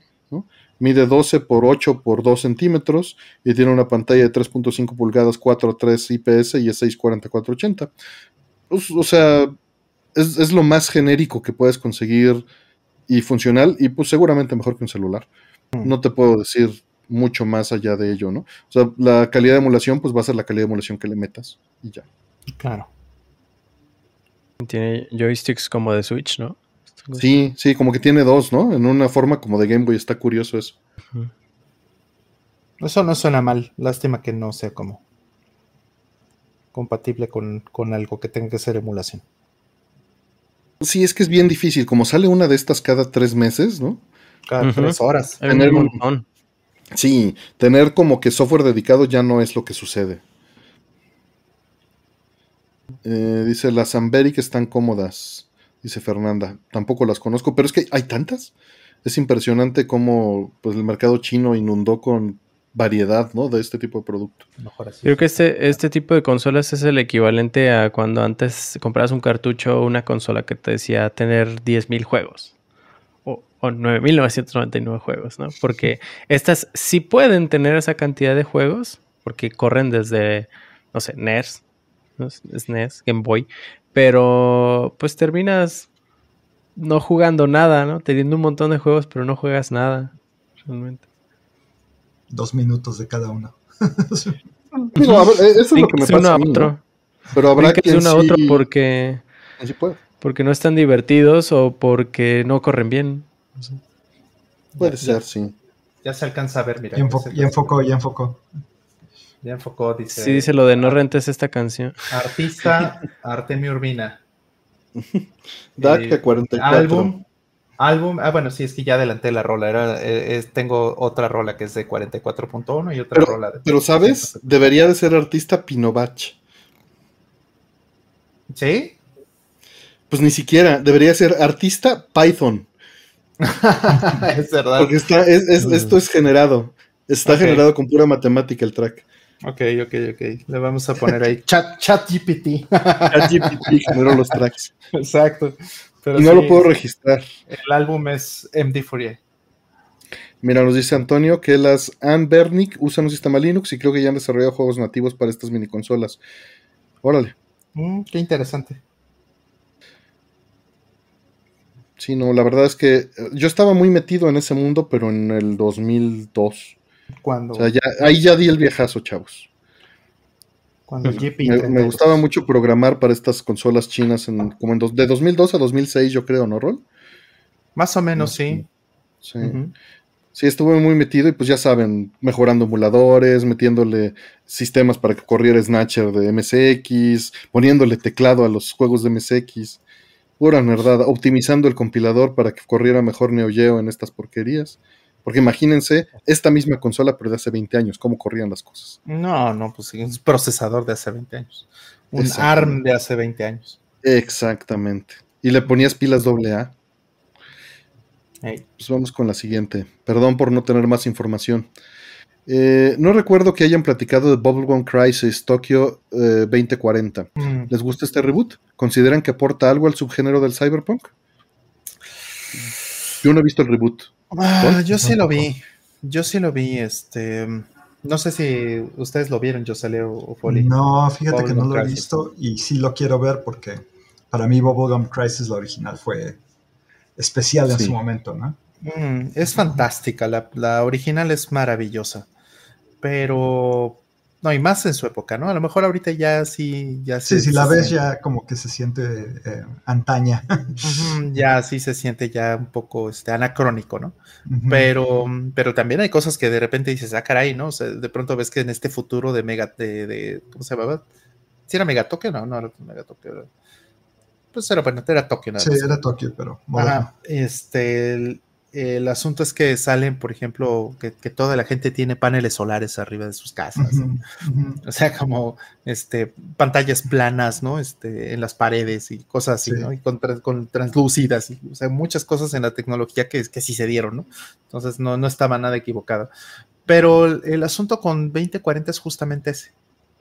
Que 2040, ¿no? o Tokio 2040, propone, propone casi nada porque pues la ciencia ficción avanzó eh, y se quedó hasta cierto punto estancada en el, en el tema de este del cyberpunk.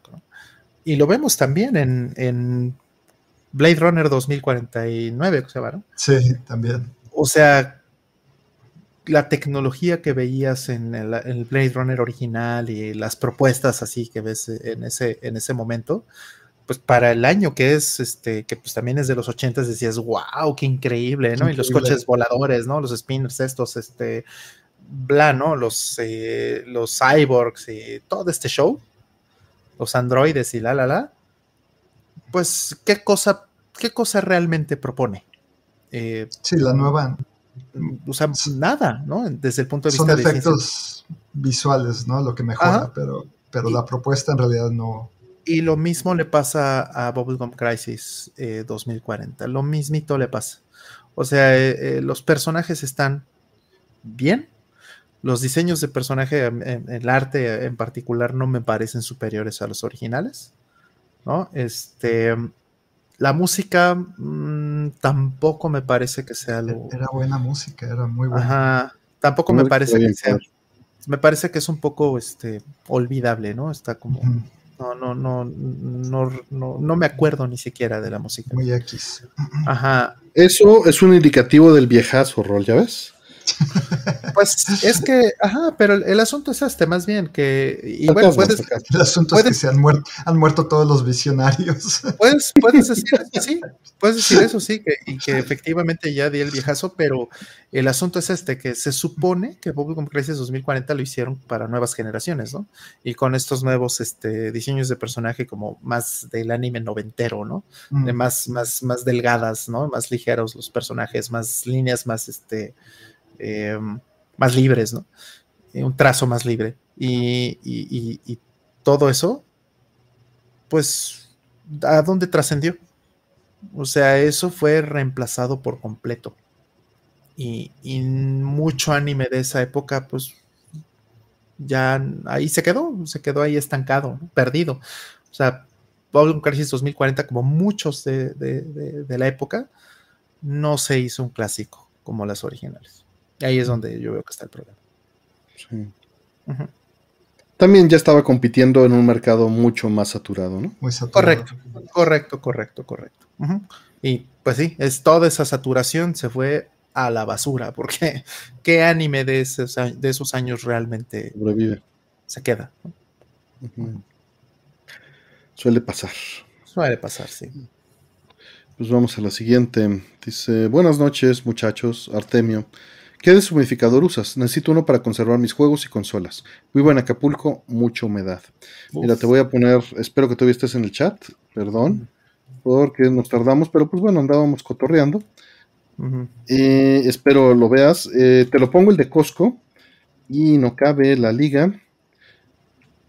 Si no, pone arroz por toda la casa, ¿no? Mucho arroz. Así como boda. como boda. arroz. te, lo pongo ahí y te pongo la segunda parte del. pero básicamente es el de Longi D50, eh, que es de 50 este, litros el tanque. Eh, y te pongo el de Costco, la liga de Amazon es más breve. Te pongo el de Costco porque vale 5 mil pesos en Costco y vale 7 mil en Amazon. Entonces, pues sí es una diferencia considerable. Eh, y pues sí, sí te va a servir bastante para esto, nada más que sí vas a gastar mucha energía, porque pues es básicamente un aire acondicionado, ¿no? Eh, lo ideal sería que tuvieras el ambiente más controlado. Dice, las bolitas sílica puede servir, pero hay que cambiarlo seguido. No, no te sirve, Antonio Zamorano, porque eh, la cantidad de agua que absorben es muy baja a comparación. De, estamos hablando de cantidades de agua muy diferentes. Yo empecé con esto, con bolsitas de sílica, pero no te sirven de nada porque no deshumidifican el ambiente, sino absorben el agua que llega ya al lugar que está y la cantidad de agua que absorben es ridículamente pequeña comparada contra la que puede mover un deshumidificador de aire. se le presté uno a Rol, él te puede decir la cantidad del volumen que puede desplazar. Eh, sacaba yo la cubeta diaria, así, una cubeta en un solo día se llenaba así, tal cual. Y, de 5 litros, ¿no? Son de 5 litros. Sí, con eso sacaba así directo a regar las plantas.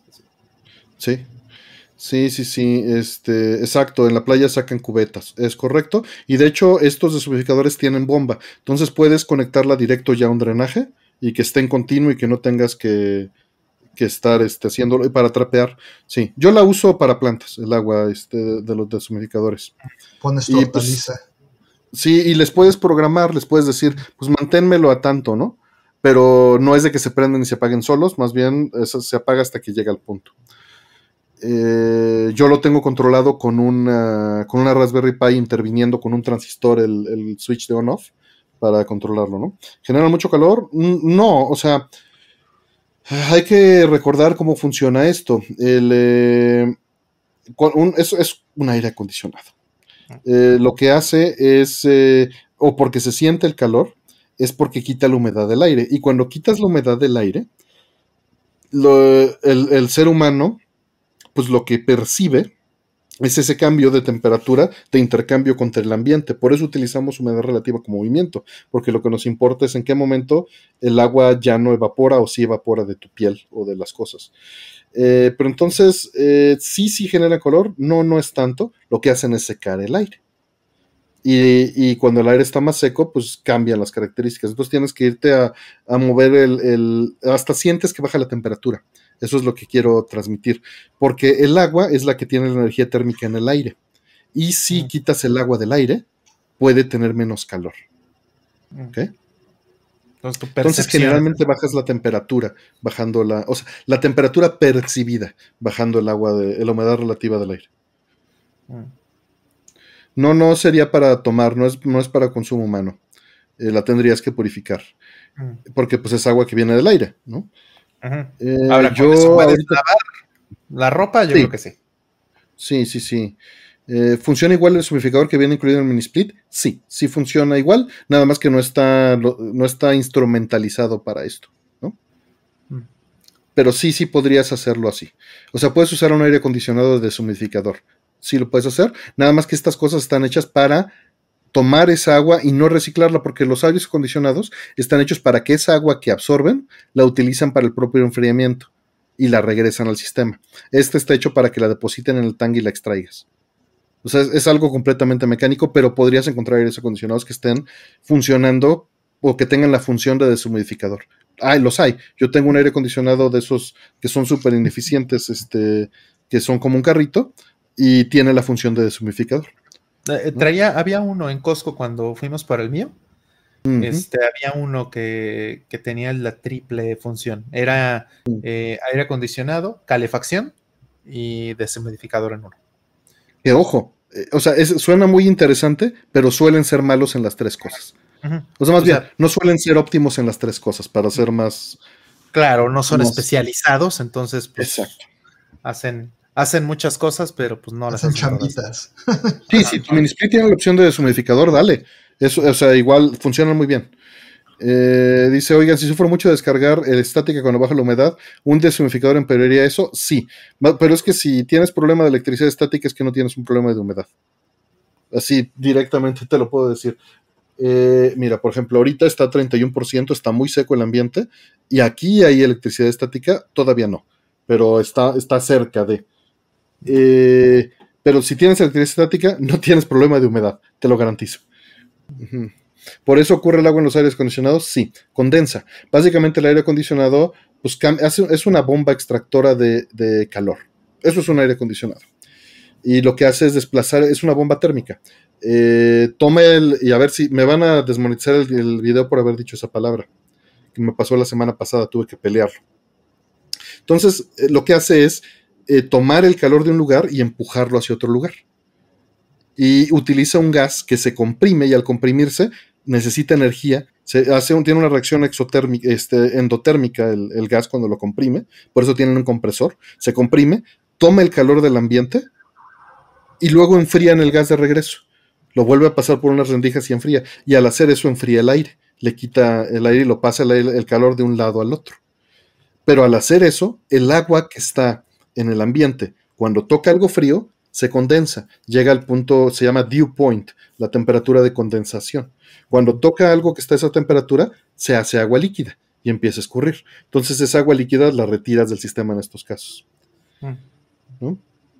¿Cuál es el porcentaje ideal de humedad para proteger? Eso es una pregunta muy compleja.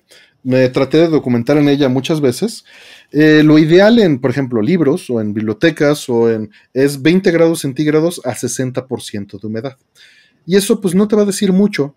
Y voy a tratar de ser breve en esto. Por favor, busquen deshumidificador en el buscador de preguntas, porque ya lo he explicado muchas veces y seguramente de mejores maneras, pero trataré de ser breve. Eh, aquí lo que estamos midiendo es la humedad relativa, o sea, entre más caliente esté el aire, más agua puede tener. Y entre menos caliente esté el aire, menos agua puede tener.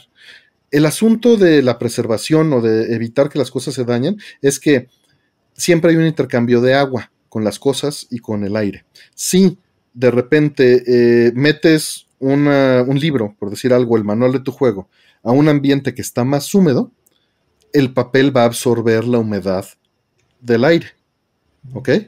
Y viceversa si tú sacas ese manual de un ambiente húmedo y lo pones a un ambiente seco, el aire le va a sacar la humedad. ¿Y qué es lo que pasa con el papel? Se estira y se, y se este, relaja, digamos. Y esto hace que quede arrugado. ¿Ok? Se arruga el papel. Queda, seguramente han visto manuales dañados por humedad y es por esto de una manera muy rápida. ¿no? Pero de todas maneras le sigue sucediendo.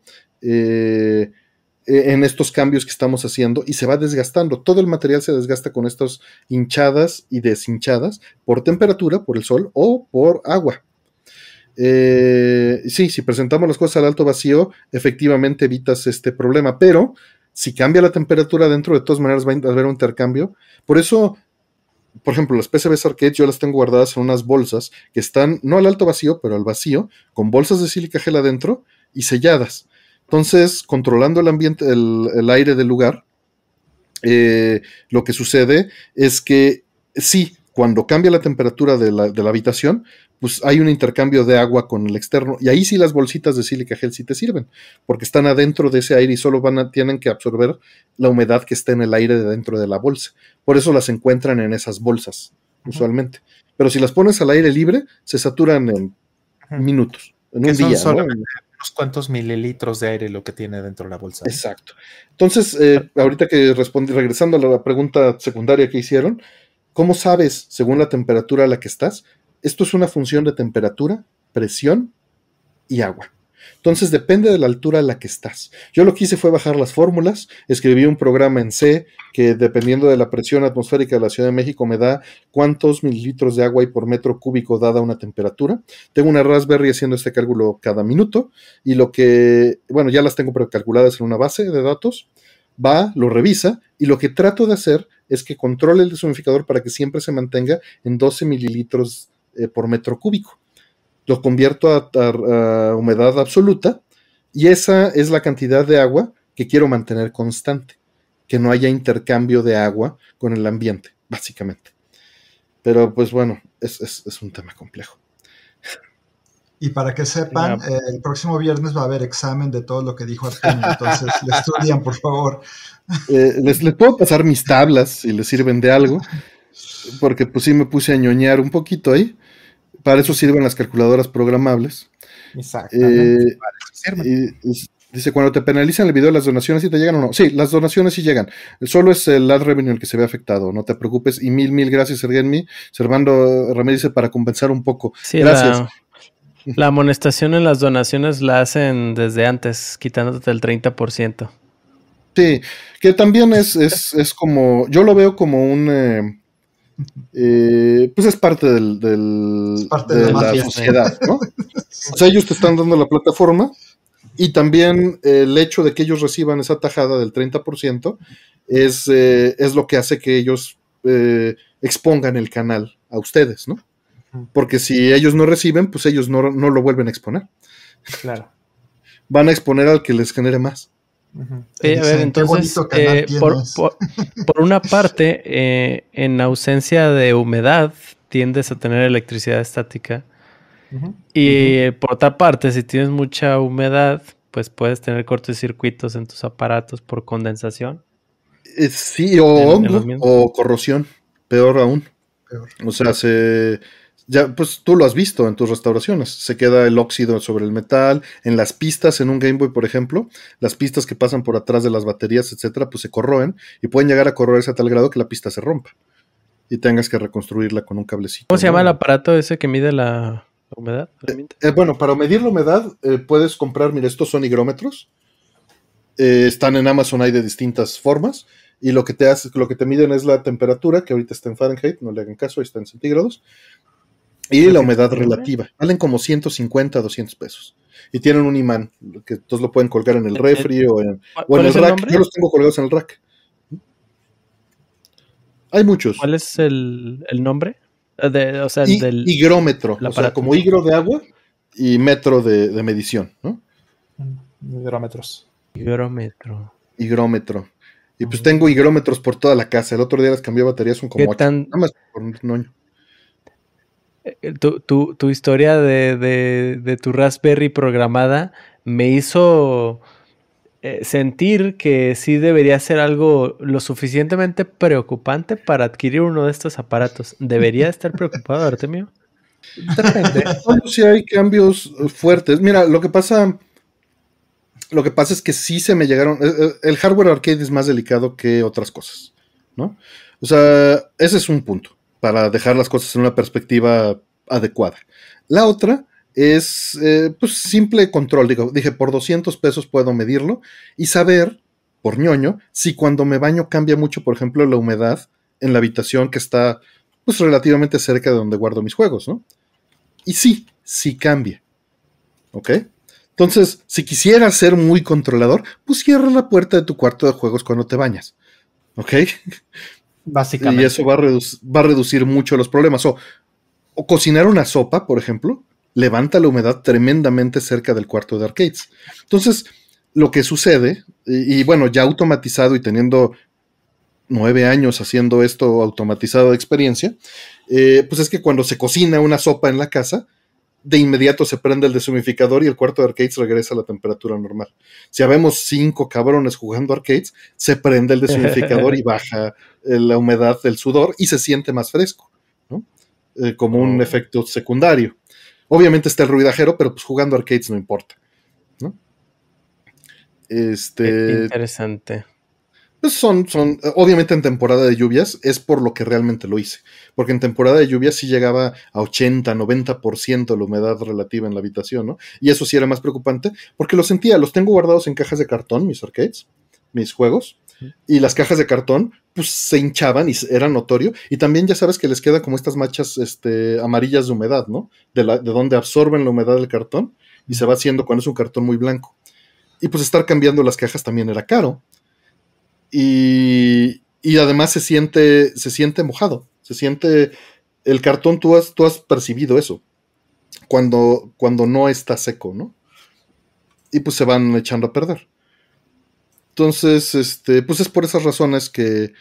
Y, pues principalmente digo, pues tengo invertido, no sé, tengo 40 juegos, o 50 juegos, o 100 juegos. Y igual con tus cartuchos, ¿no? Tienes tus cartuchos ahí de Super Nintendo. Por invertirle 5 mil pesos, voy a tenerlos en mejores condiciones y no me voy a preocupar. Y que se haga solito, pues sí. Pero eso, pues nuevamente es algo que, eh, hay que pensar otras cosas antes, ¿no? Que no les dé el sol, que no esté un cambio, o sea, que no esté, básicamente que no estén junto a una ventana, ¿no? Eso sería, sería más importante que preocuparte de la humedad. Les pones musiquita clásica todas las Ándale, sí. Hay que consentirlos, que duerman bien. O sea que no estoy gordo, me falta controlar la humedad y serme. Yo creo que todos tenemos nuestro, nuestro, nuestra área, ¿no? Nuestro momento de ñoñez.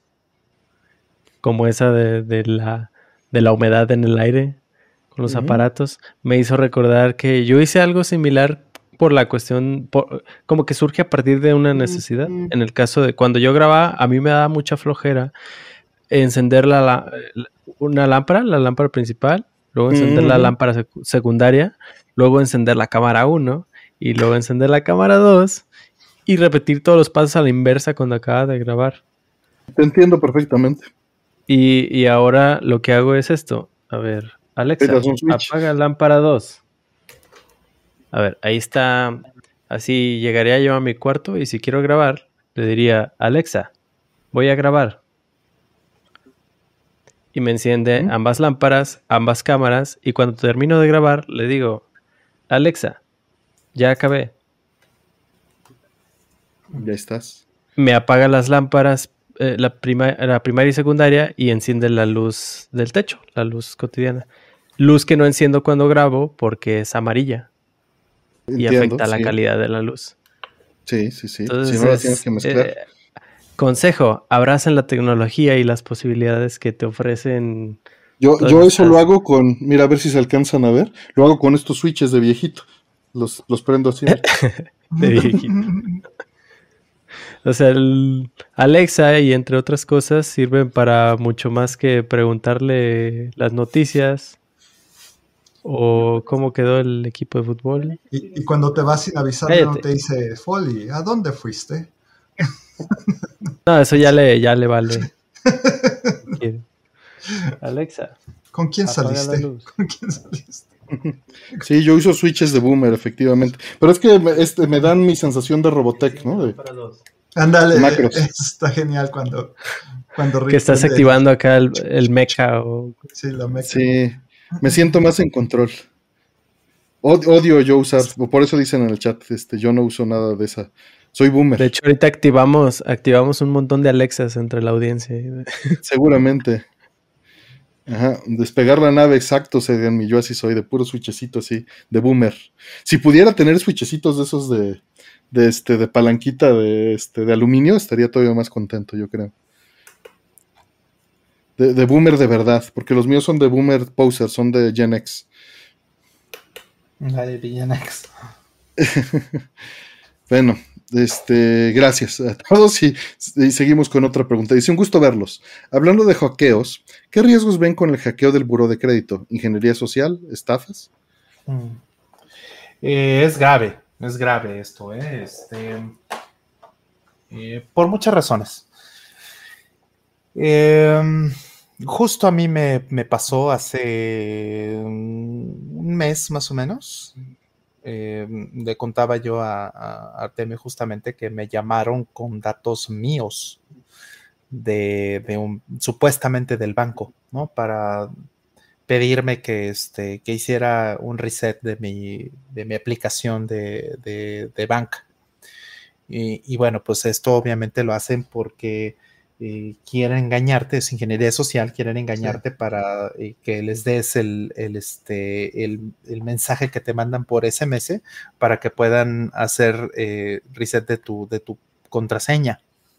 Te cambian el password y entonces pues ya pueden entrar a tu, a tu cuenta de banco. Y lo que sigue, por supuesto, pues es activarse un token, Para poder hacer las, este, las transacciones y que entonces pues ellos puedan generar los números.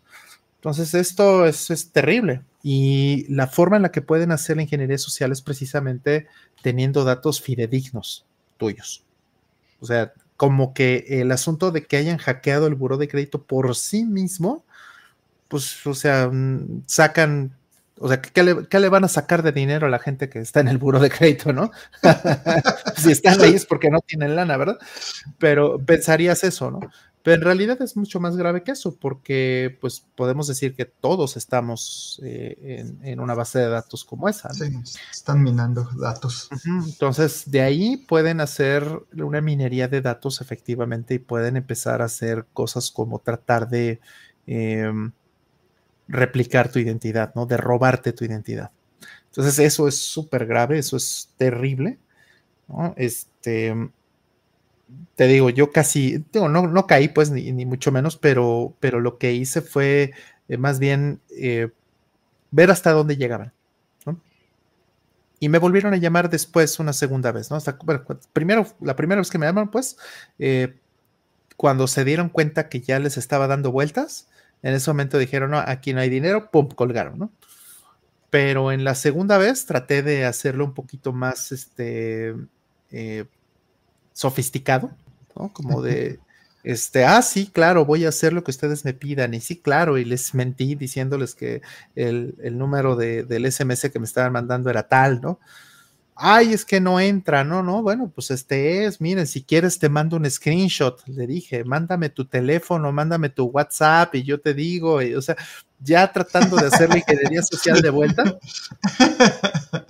Y este, y así lo estuve un rato, pero pues ya terminaron eh, hartándose. Porque mm, tal vez iban a caer si, si seguían, pero yo creo que probablemente han de haber dicho, mira, es mucho esfuerzo, hay otras personas allá afuera que me van a soltar el dinero más rápido. No les fuiste Entonces, mm, ajá, estoy perdiendo dinero aquí, ¿no?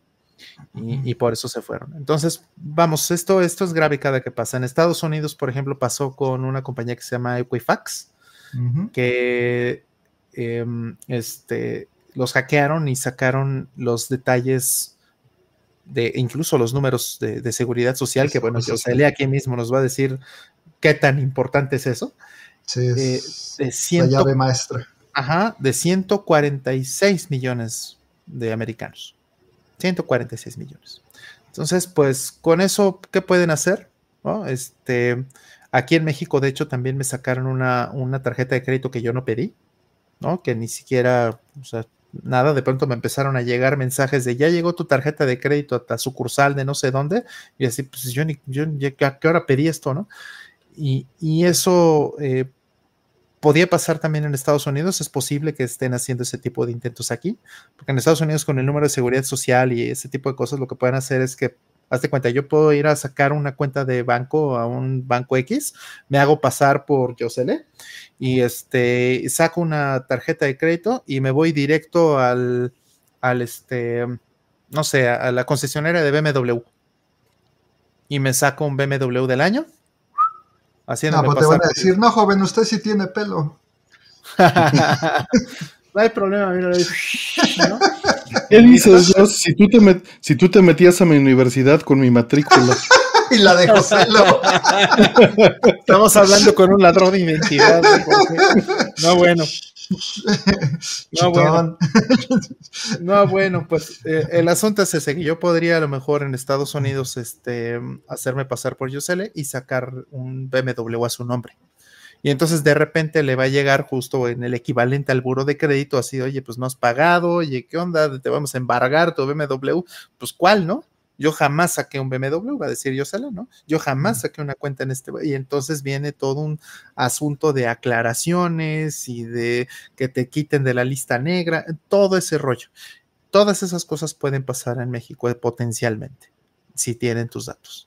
Entonces, eh, tal vez no al nivel ahorita en el que se puede hacer en Estados Unidos, porque no, no, este, eh, no tenemos un sistema tan plano, ¿no? En el sentido de que puedes hacer tantísimas cosas con tan poquitos datos. Aquí te piden hasta los calcetines que usaste para Santa Claus en, este, en la primaria. Pero, este, y eso de alguna manera detiene un poco el problema, pero, pero no es infalible. Entonces, moraleja, no tengan token en la aplicación, tengan un token físico, eso es muy importante, número uno, ¿no? Porque eh, tener el token, el token virtual, ¿no? O token este, digital en la aplicación es como equivale a traer este, a, guardar tu dinero en el colchón, pero además traer el colchón cargando en la calle, ¿no? Básicamente. tienes todas las llaves para, para que la gente te pueda robar tu identidad y te pueda sacar tu dinero. Por ejemplo, hasta la fecha ya creo que Artemio no sabe que él jugó en el equipo de básquet de su hermano ahí en, la escuela. no lo duda. Ah, ya, entonces por eso estás este, sembrando esta idea de que era el, que partía las, este, espinillas. No, en soccer es cierto. Artemio. no iba por el balón, él cazaba piernas. Está bueno. Está bueno. Mm. Bueno, pues vámonos con la siguiente. Mm. Dice también, eh, nos, nos, eh, nos, dice de Crow, muchísimas gracias por el, por el apoyo. Eh, mandó un, un super chat por Coffee. Y respecto al tema anterior, dice: Cuando hay mucha humedad en el ambiente, también pueden crecer hongos, pueden dañar pantallas o lentes. Es una pesadilla. Es correcto. Y la ropa también no se seca, ¿no? Mm. Obviamente, porque no hay intercambio de, de, este, de humedad con el ambiente. Eh, y, pues también puede guardar olores más fácilmente cuando está húmeda. Se apesta durísimo. Se come tus mangas. Sí, sí, claro. Se refiere a mangas de leer, ¿eh? Se refiere al manga japonés. Y última de este bloque, todavía sí nos da tiempo de abrir un bloque nuevo, entonces dice Diego y Manuel, ya abrieron oficialmente el Super Nintendo World en California. ¿Quisieran ir en algún momento a ese o al de Japón? ¿Folly? Sí, para, yo creo que sea muy bueno o muy malo, no te lo puedes perder, ¿no? Si tienes la oportunidad, vale la pena pues, vivir la experiencia. No creo que sea magnífico, de hecho, tengo un amigo que acaba de ir y dice, la neta no está tan chido. Yo creo que se hace mucho hype, ¿no? Así como se hace con muchos juegos de la marca. Pues con el parque no, no creo que Tampoco sea la octava maravilla. Pero de que te diviertes, yo creo que sí. Voy a abrir un lotecito de preguntas. Entonces ya está abierto 5 de 15 preguntas. Rol. Dígame. ¿Quieres ir al Super Nintendo World de California? ¿De aquí o al de Japón? Eh, personalmente preferiría ir al de Japón. Pero eso no quiere decir que le haga el feo al de, al de California. Como dicen, ¿no? Así como está ese, ese GIF que pone en todos lados, why not both? Sí, ándale. ¿Tuyos? No, pues Japón, ¿verdad? Pero como dice Roll, why not both? el que se deje. si se presenta la oportunidad lo haría, pero no la buscaría activamente no, no es algo que me emocione. Eh, ya tenemos cuántas preguntas, ahí van, se están juntando. y no es por, o sea, no es por la marca, ni mucho menos, simplemente no busco mucho los parques de diversiones, ¿no? En general. Mm. Pero cuando he ido me lo he pasado bien, ¿no? Aquella vez que fuimos con el Asher, pues fue muy divertido.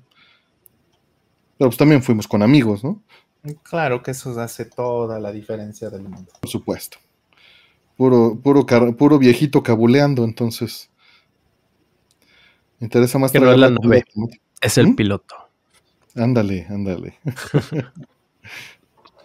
Eh, ya están las preguntas, listo.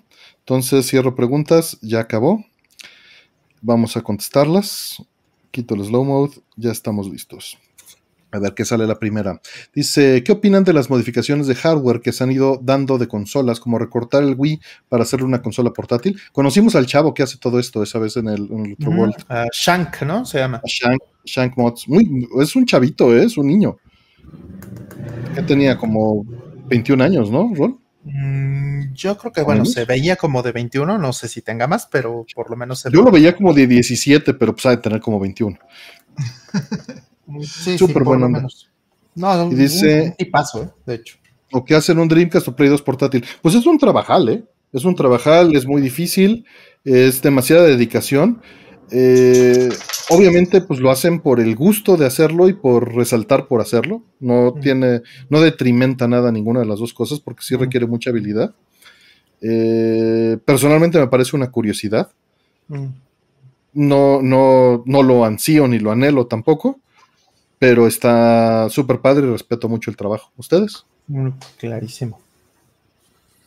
Estoy buscando algo del tamaño, más o menos. ¿Cómo quedó el mod que viste? Es que hizo uno. Vamos a ver, vamos a usar esto. Llevaba además en, esto, les hacía estuches especiales como estos que se usan para cámaras profesionales que tienen la, la este, espuma moldeado en la forma. Mm. Así traía todos, ¿te acuerdas, Rod? Mm, sí, estaba increíble. Tengo fotos, pero este, por ejemplo, ¿no? Vamos a decir este, e, esta carcasita de disco duro. Quítale más o menos como una, pues una tercera parte y era una, este, una de estas cajitas de, mentas, de pastillas de menta. Estas como, se, como los, ¿cómo se llaman? Ah, em, tengo el nombre. ¿Los Tic Tac? No, no, no, este, unas que son como lata de, metal y que la abres así. Se me fue el nombre también a mí. Ajá, mm. como, no me, como mentos, mentos, más o menos, como ese tipo. Mentos. Ajá, pero que, vienen en una cajita de metal así chiquita. De metal. Ajá, y este, que la abres así, ¿no? Altoids. Ándale, los ah, altoids. Exactamente esos, los altoids. Hacíamos amplis y audífonos así. Mm, bueno, en una cajita de altoids, ahí metió un GameCube completo que podía correr Smash. No era un Wii, perdóname, no era un GameCube, era un Wii completo que podía correr Smash. Ajá. Entonces, eh, este, pues no solamente le puso, le puso el motherboard y le puso todo, le puso pantalla y le puso controles en una cosa de ese tamaño. Entonces es impresionante el trabajo que puede hacer este amigo. ¿no? Todo mi respeto. Salía eh, con Linux Tech Tips, ¿no? Este, este chavo. Eh, eso me contaste tú, yo la verdad no, no veo a, Linus, a este amigo. No, yo tampoco, pero, pues me puse a ver de dónde venía, ¿no? Porque además tiene como 10 millones de followers en su canal y... No, sí, sí, sí, es toda una celebridad y, este, y pues muy merecido porque el trabajo que hace es impresionante. Es, trabajo muy atractivo, ¿no? Mucho, muy atractivo. Así es. Igual les pongo una foto ahí este, en, el, en el canal de Discord. Porque bueno, aquí ponérselas pues no tendría mucho sentido, pero en el canal de Discord a lo mejor se las puedo poner. Es más, voy a tratar de hacerlo ahora. Aquí las pongo. Mientras si, si tuvieras tu calculador Artemio en una así en una latita de metals, no te hubieran regañado. No me hubieran regañado. Exactamente, tendrías que haber reducido tu, tu, este, footprint. Exacto, ahí, ahí. Eh, por eso te pregunto, es más, por eso te preguntó tu ahora exnovia. A ver, brother, ¿qué pasó ahí? ¿Cómo que la, miniaturización dónde está, señor? A ver. Eh, ¿No ves a Shank? Me va a decir. ¿Qué pasa, con esos mods? No, soy, soy boomer, le voy a decir.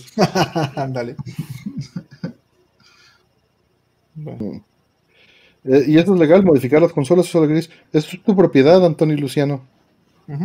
O sea, el único que quiere que sea ilegal es Apple, pero es tu propiedad. Exactamente. Bien dicho. Es pues tú compras un coche, después de lo que quieras. De que violes la garantía y el contrato con el proveedor de servicio es cosa distinta. Claro. Pero, tú puedes hacer lo que quieras con él. Exacto. Los de Lamborghini, ¿no? No, los de. Mm, ay, ¿cómo se llama? Mm, ¿Tesla o.? Ah, se me fue el nombre, el coche rojo. Que no es Lamborghini. ¿Ferrari? Ferrari. Ferrari. Los de Ferrari tienen una cláusula, ¿no? Para que no pintes tu coche. Ah, sí, claro, ah, sí. Sí, sí, sí, sí. Sí, tienes que firmar un contrato donde dice que no pintes tu carro. Órale, no sabía. Increíble. Pero bueno, son, es un contrato entre tú y él. O sea. ¿Las consolas no son licencia de hardware? No. Lo que te pueden pedir que no, este, eh, hay, hay, cosas que te pueden decir en la EULA que no están permitidas, ¿no? No hacer ingeniería inversa del firmware, ¿no? Pero esto es un end user agreement que te está diciendo el vendedor, no es ley, son cosas distintas. Y tú sí puedes hacer la ingeniería inversa, porque la ingeniería inversa sigue siendo legal hasta, hasta hoy, 25 de febrero, siempre y cuando sea limpia. Sí, siempre y cuando no estés este, hackeando este, información confidencial de alguien este, a, la, a la brava, ¿no? Lo que es ilegal es intervenir la comunicación con un servidor, por ejemplo. Ándale, eso ¿No? sí. Eso Turbo sí es ilegal. Que es distinto. Eh, pues vámonos a la siguiente. A menos algo más que quieran opinar de estos mods. Que están bien interesantes. Está padrísimos. Ya. Yo creo que su función más importante es motivar a entusiastas a que de repente participen con ideas así de locas en empresas grandes y entonces logran que lleguen a ya consolas o aparatos de consumo eh, con propuestas súper interesantes también. Como no, no, no querríamos una Play 5 mucho más pequeña. Sí. Que ahí todo el tema es disipación de calor, ¿no? Ujú. Sí. Ese es el tema actual. Por ahí dice De David hecho- Orozco que- Ah, Dale, dale. De hecho, hay un canal que hizo una Play 5 Slim que se ve Mm. como dorada en la miniatura. Creo que sí lo llegaron a ver, ¿no? Seguramente. Sí, sí, sí. Sí lo vi. Muy interesante también. Está buenísimo. Que echó a perder una, una Play 5 en el proceso. En el proceso. Pues sí. Fue arrancando el disipador, ¿no? Creo. Mm, Creó su propio disipador con una placototota de cobre. Sí. Qué bonito. Fue ca- carísima la intervención, pero muy, muy bonita. Pero de, de puros videos de que seguro sacó, de puros, de puras vistas recuperó, ¿no? Yo creo. Pero no es fácil. O sea, es, es una apuesta dura, a menos de que ya tengas la plataforma, ¿no? Claro. Eh, siguiente. Dice, ¿cuál fue el último teléfono celular que tuvieron antes de que todo fuera Android o iOS? El mío fue un Nokia 5300. El mío fue un Nokia N900. No tiene 900, claro. De hecho, Nokia. Yo tuve uno aquí, también. los, aquí los tengo. No, Pero no, Yo tuve un- N900. Tuve un LG Cookie.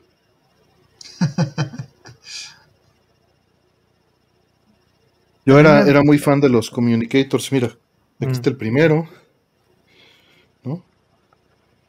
Son estos que se abren y tienen teclado y pantalla completa.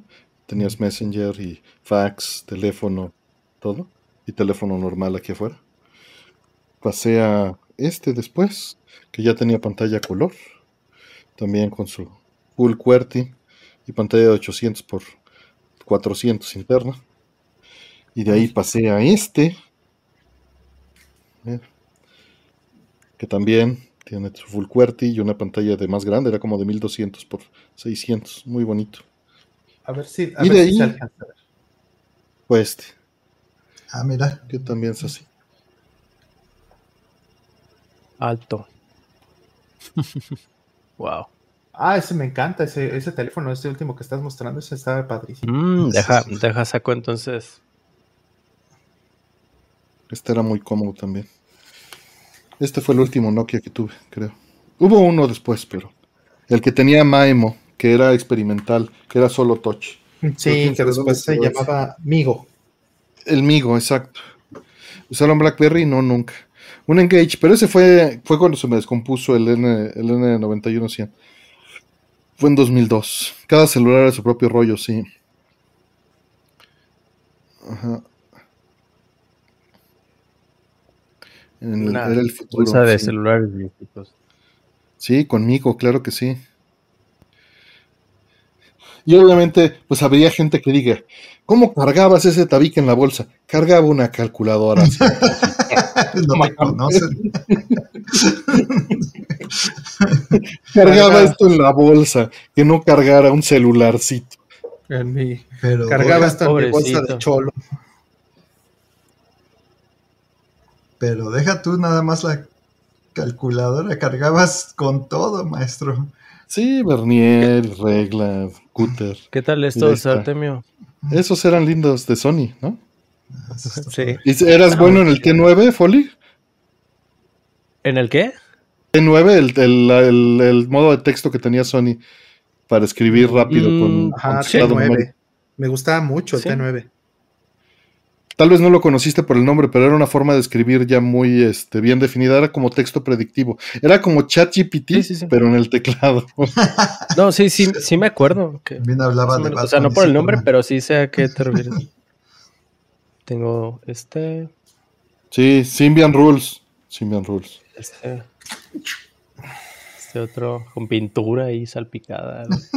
Tengo varios todavía. Varias tu colección, ¿eh?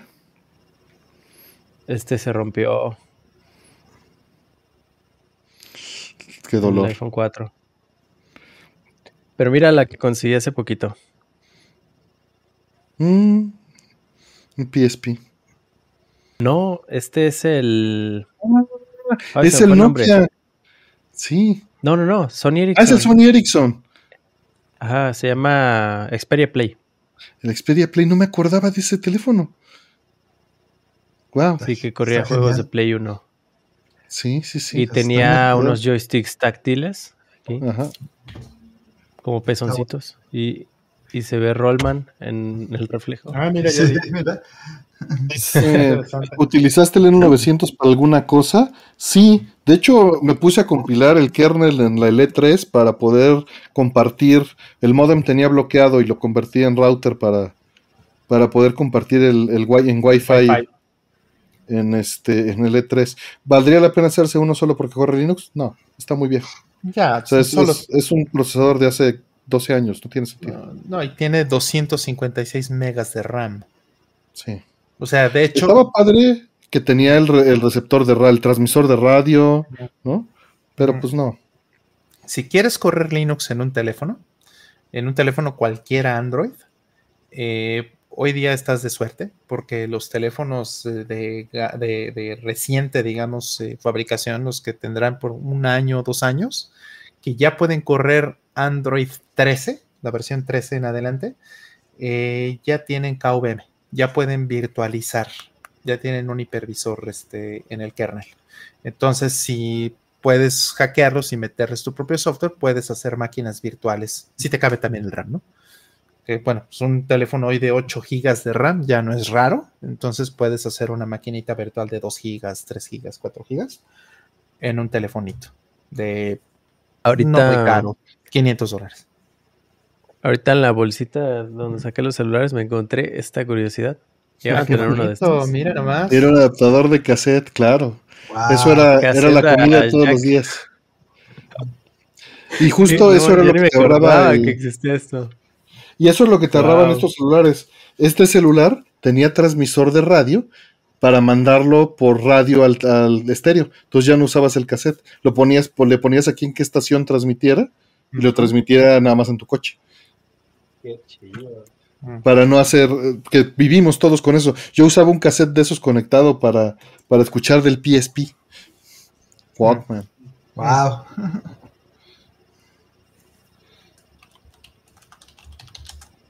Ah, sí. Y hay un cassette de los Tigres del Norte, imagínate. Para darle el toque. Ey, puros buenos tiempos. La banda Y Maguey. tengo este también. Discman. Está bonito ese. Te fuiste por todo en línea plateada, ¿eh? Para eso, ¿no? Sabe lo que le gusta. Trae sintonizador, sí, también. Pues vamos por la, por la siguiente. Dice, ¿qué tal son los componentes Hayabusa de los Fire Sticks de Hori comparados con los Sangwa? No tengo idea. ¿Ustedes? Eh, no tengo idea si son diferentes, de hecho, porque este, Ah, Digo, sí he usado. Ah, mira qué bonita, Y todavía Qué con linda. estampas, ¿eh?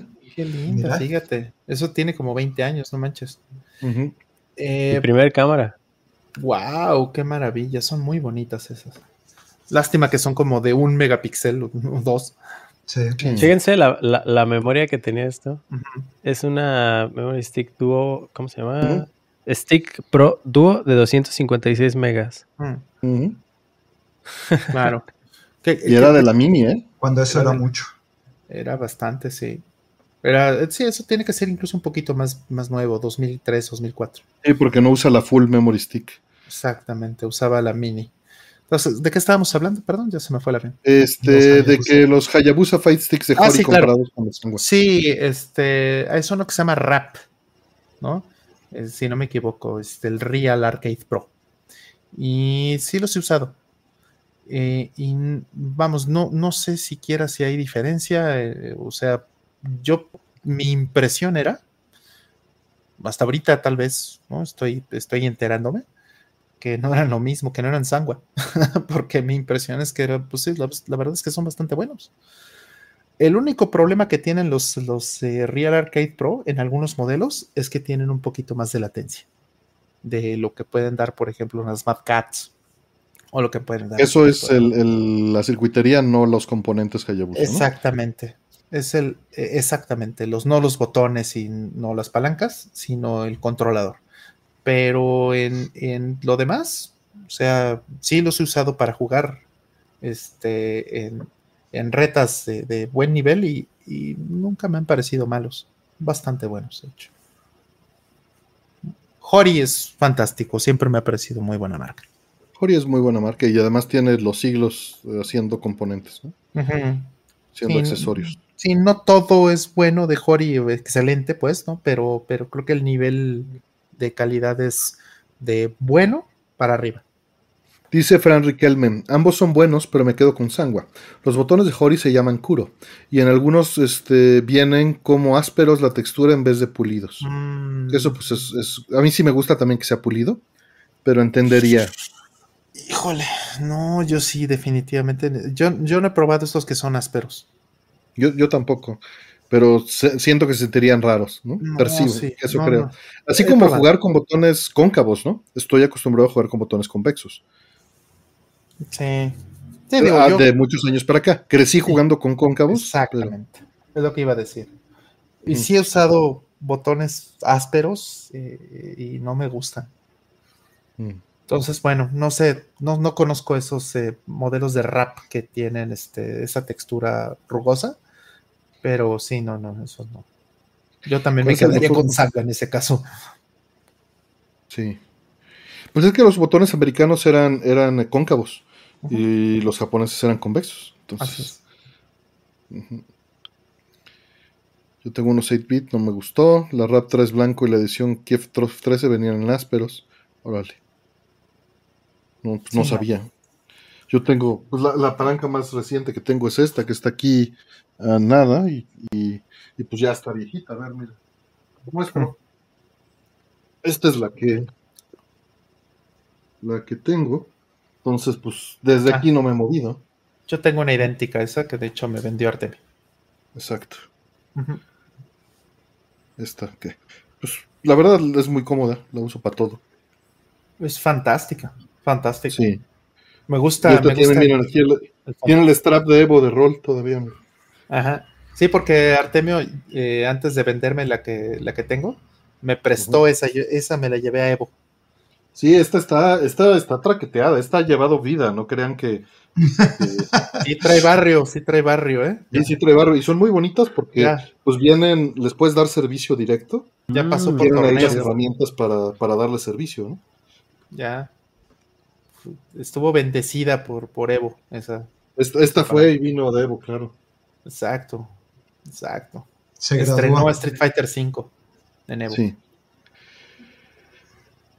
Que también hay Hori pulidos, son buenos también. Ah, la de Mushihime de Hori, qué bonito, Itza, qué padre. Qué padre.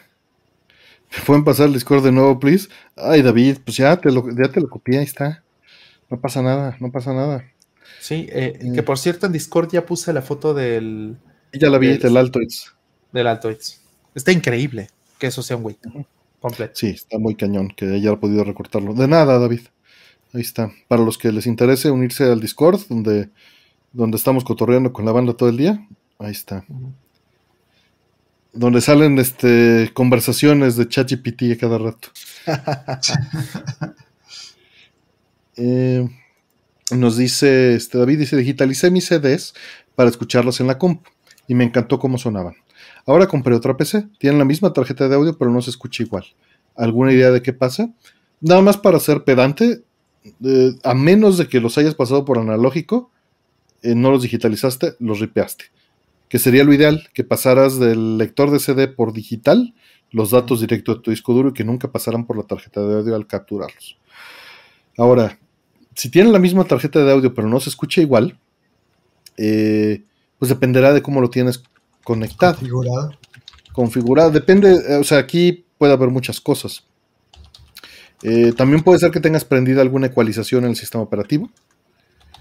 Eh, puede ser que los audífonos que estás usando no estén funcionando en su mejor opción por el amplificador que estés utilizando, pero es muy difícil responder esto sin saber los específicos, ¿no? Porque esto de que dices que tienen la misma tarjeta de audio, de hace mucho tiempo que la gente no le mete tarjetas de audio especializadas a las PCs. Mm. Solo nerdos pedantes y exquisitos como un servidor. Lo común es que uses el audio integrado de la motherboard y tal vez te refieres a que tiene el mismo chipset y eso puede cambiar completamente de una motherboard a otra. ¿no? Entonces sería mejor que nos, que, que- que nos detallaras de ser posible antes de cambiemos de, de, este, de pregunta. Sugestividad puede ser, como dice Maskman, lo podrías medir. STEMD Fourier, si tienes las dos computadoras todavía disponibles, puedes medir el sistema de audio completo y verificar si lo que dices no es sugestión Mm. y, y objetivamente puedes determinar qué es lo que cambió. Mm. En resultado, no en causa. ¿No? Eh, pero pues, supongo que ya no nos va a decir. Dice Ariel Tapia, saludos muchachos. Hoy en stream de gala con invitados de lujo. Saludos, Folly y Yosele. Mm. Gracias. Sí, sí, hoy, hoy estuvo- ha estado muy entretenido.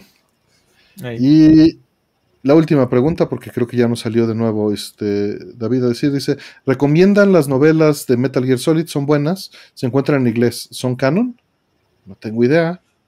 Las tengo nada más japonesas y fue por, por mamador, no las, no las leí. Fue para Este, que Aldo te las recite. Sí, para que, para que este, la gente no me juzgue por ser un coleccionista Metal Gear y no tener las, las novelas. Ándale, exacto, para cumplirles a tus detractores. Lo, lo peor, lo peor es que estaba estudiando japonés y según yo iba a llegar a ese nivel. Y yo creo que sí llegaste a un buen nivel, ¿no? Casi, Porque ya casi, ¿no? estabas en avanzado, pero creo que no, ya no se abrían grupos, ¿verdad? Ese fue uno de los problemas. Mm, Pues ya nada más era los sábados. Ujú. Ya nada más era los sábados. ¿Sabes también que esto me recuerda a algo? Te Mm. tengo ahí un... Te compré hace... ante- antes de la pandemia te compré una madre de Metal Gear Solid que no te he dado. Ahí la tengo. Gracias, güey. Arrumbada. Muchas Y gracias. cada vez que voy a México se me olvida. Entonces, pues a ver, un día de estos, un día, todas las cosas que tienes que cargar, pues sí está cañón. un día Ah, de mira, estos te David. llega. Dice David, yo armé la compu y me aseguré que fue la misma tarjeta de audio. Y de hecho les gusto con los mismos audífonos. Pero entonces, es una tarjeta de audio PCI que sacaste y volviste a meter en la otra máquina. Y, la, y, el y, el- y los audífonos van conectados a la tarjeta de audio. David. A ver qué nos dice. Dice, están a mitad de buenas que el cómic de la culebra sólida de los albañiles y las leería, dice Retomón. Ajá. Las compro para comentar en una cafetería gourmet en Polanco. Pues quién sabe si estén buenas. Pero te puedo decir que ojalá y nos liberen algo por el aniversario. No diré más. Ojalá. Eh, pues se acabaron las preguntas, son las 3 de la mañana. ¿Cómo se sienten? Pues eh, Ro- Rod anda cansadito. Todos yo estoy, andamos cansaditos, yo estoy a todo dar, pero como quieran. Ustedes dirán, Sí, para mí son las cuatro. oh no, pues sí, ya estás. No, ya vete a dormir. Una rondita más. Pues va a ser una rondita más leve, ¿les parece? Voy a poner abrir una ronda que se queden tres preguntas de 10. ¿Sale? Va. Para que sea algo este, breve. Y se abren en este momento. ¿Listas? Mm, exacto, está conectado a la tarjeta de audio. Pues puede ser la fuente de poder, David Mont este, Montbeliar.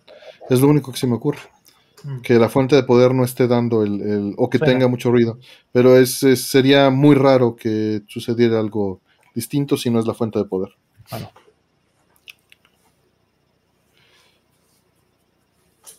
Ujú. A ver. Ahí van las preguntas. Ya están. Ya están. Listo. Cerradas. Muchas gracias por, por el, este, el apoyo y el interés. A ver cuáles salieron sorteadas. Hola planeta, ¿qué cenaron? Yo sé qué cenaste. No cené. cenaste. Ahora no cené porque Porque te agarramos en curva. Estaba limpiando casa y de repente me di cuenta que ya era hora del, del programa. Ya nomás corrí a sentarme. Cené mi café. Muy mal. Folly, ¿qué cenaste? Fíjate que ni me acuerdo, ¿eh? No me acuerdo. Fue hace Eso- tanto tiempo. Preguntaba hace rato de, de los viejazos. Bueno, ahí está uno de los Ahí síntomas. está el Los síntoma. cacahuates. Unos hot nuts cuentan como cena. Ah, ya me acordé. Me, me comí un croissant relleno de chocolate. De Ah, estos rico. gorditos Alfredo. Ujú. Con, con leche. Muy bueno. Eso Suena bien, suena bien. Esos me matan. Yo, si me das 10, me como 10. Saben bien ricos. Eh, mándenle un pozolito a casa de Toño. Se le... Está en Estados Unidos, Raúl Flores, no seas manchado. Sí, por favor. ¿Allá, ¿Allá has encontrado buen pozole ellos? Ah, no. Buen pozole. no. Bueno, ¿Allá solo- has encontrado pozole? Sí, cuando lo hace mi amiga Erika, que, con la que fui a la universidad. Pero, ella. par- pero lo hace de vez en. No sabía que vivía allá. Sí, sí. Ah, Ya vemos muchos por acá. muchos. sí. ¿Tú, Rol, qué te, cena- qué te refinaste? Yo me, me cené un, este, unas chapatas con eh, carne asada. Ay, qué rico. Con Ahí te preguntan que dónde vives para recomendarte pozoles. Ándale. Vale, pues suena muy bien. ¿Y le pusiste algo? ¿O nada más la chapata así, estilo Carolina europeo? Norte.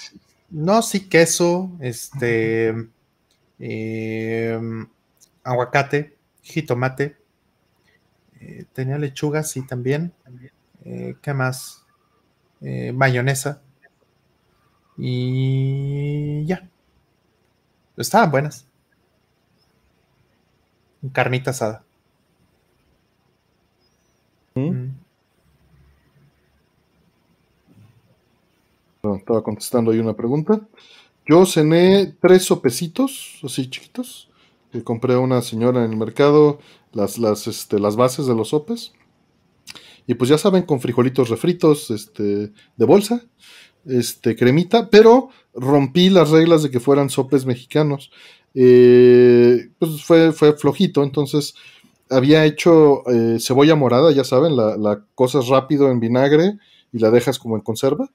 Y pues nada más fue con pura cebolla morada así encima en, en escabeche, digamos.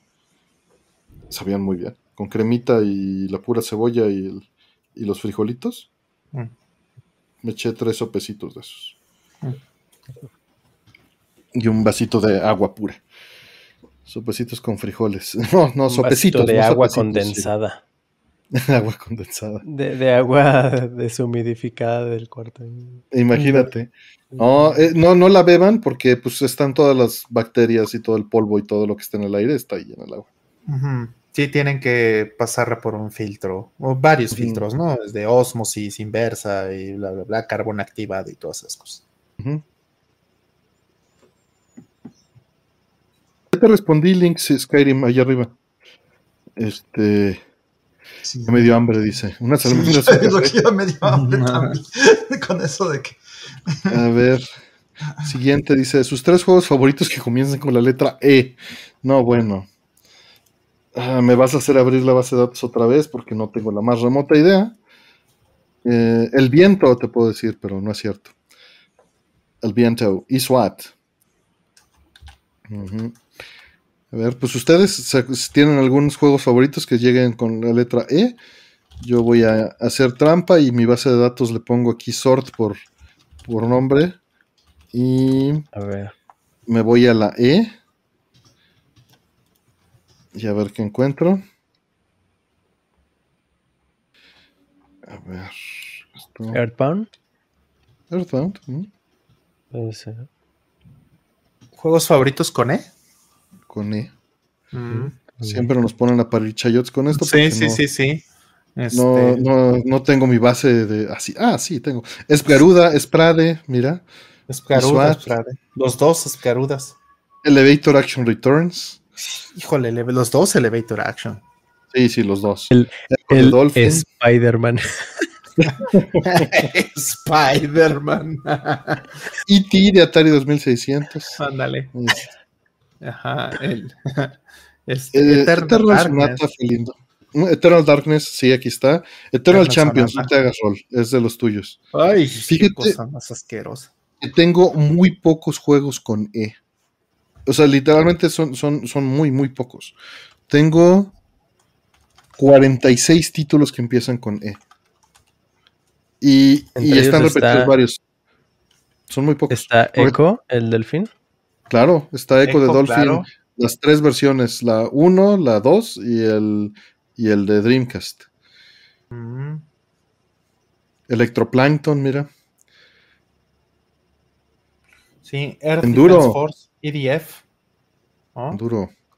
Este. Eternal Sonata Roll. Sí, Eternal Sonata. Skyrim, el Elder Scrolls. Starcraft, Snatcher, dice. Snatcher. El, Snatcher. El Snatcher. Ese está buenísimo. Snatcher. Star Wars, ahora sí que aplica Star Wars. El Star Wars.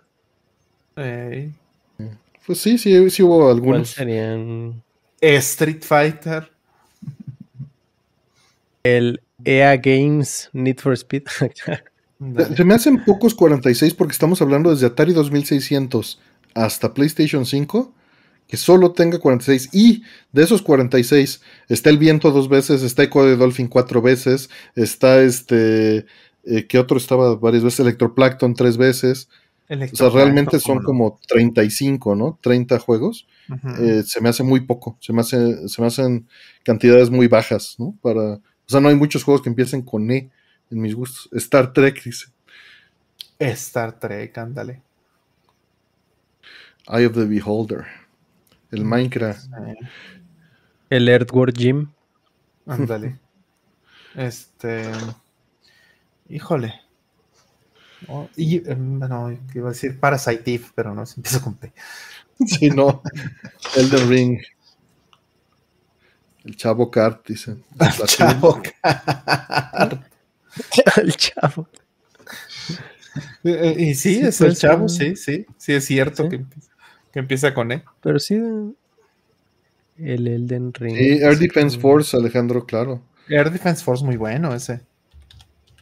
Bueno, eh, no sé el, arcade, porque nada más tengo el de Super Nintendo. ¿Cuál juego tiene, cuál letra tiene más juegos? Yo digo que la T. No DDT. En Super Nintendo todo empezaba con S. Claro, en Super, sí.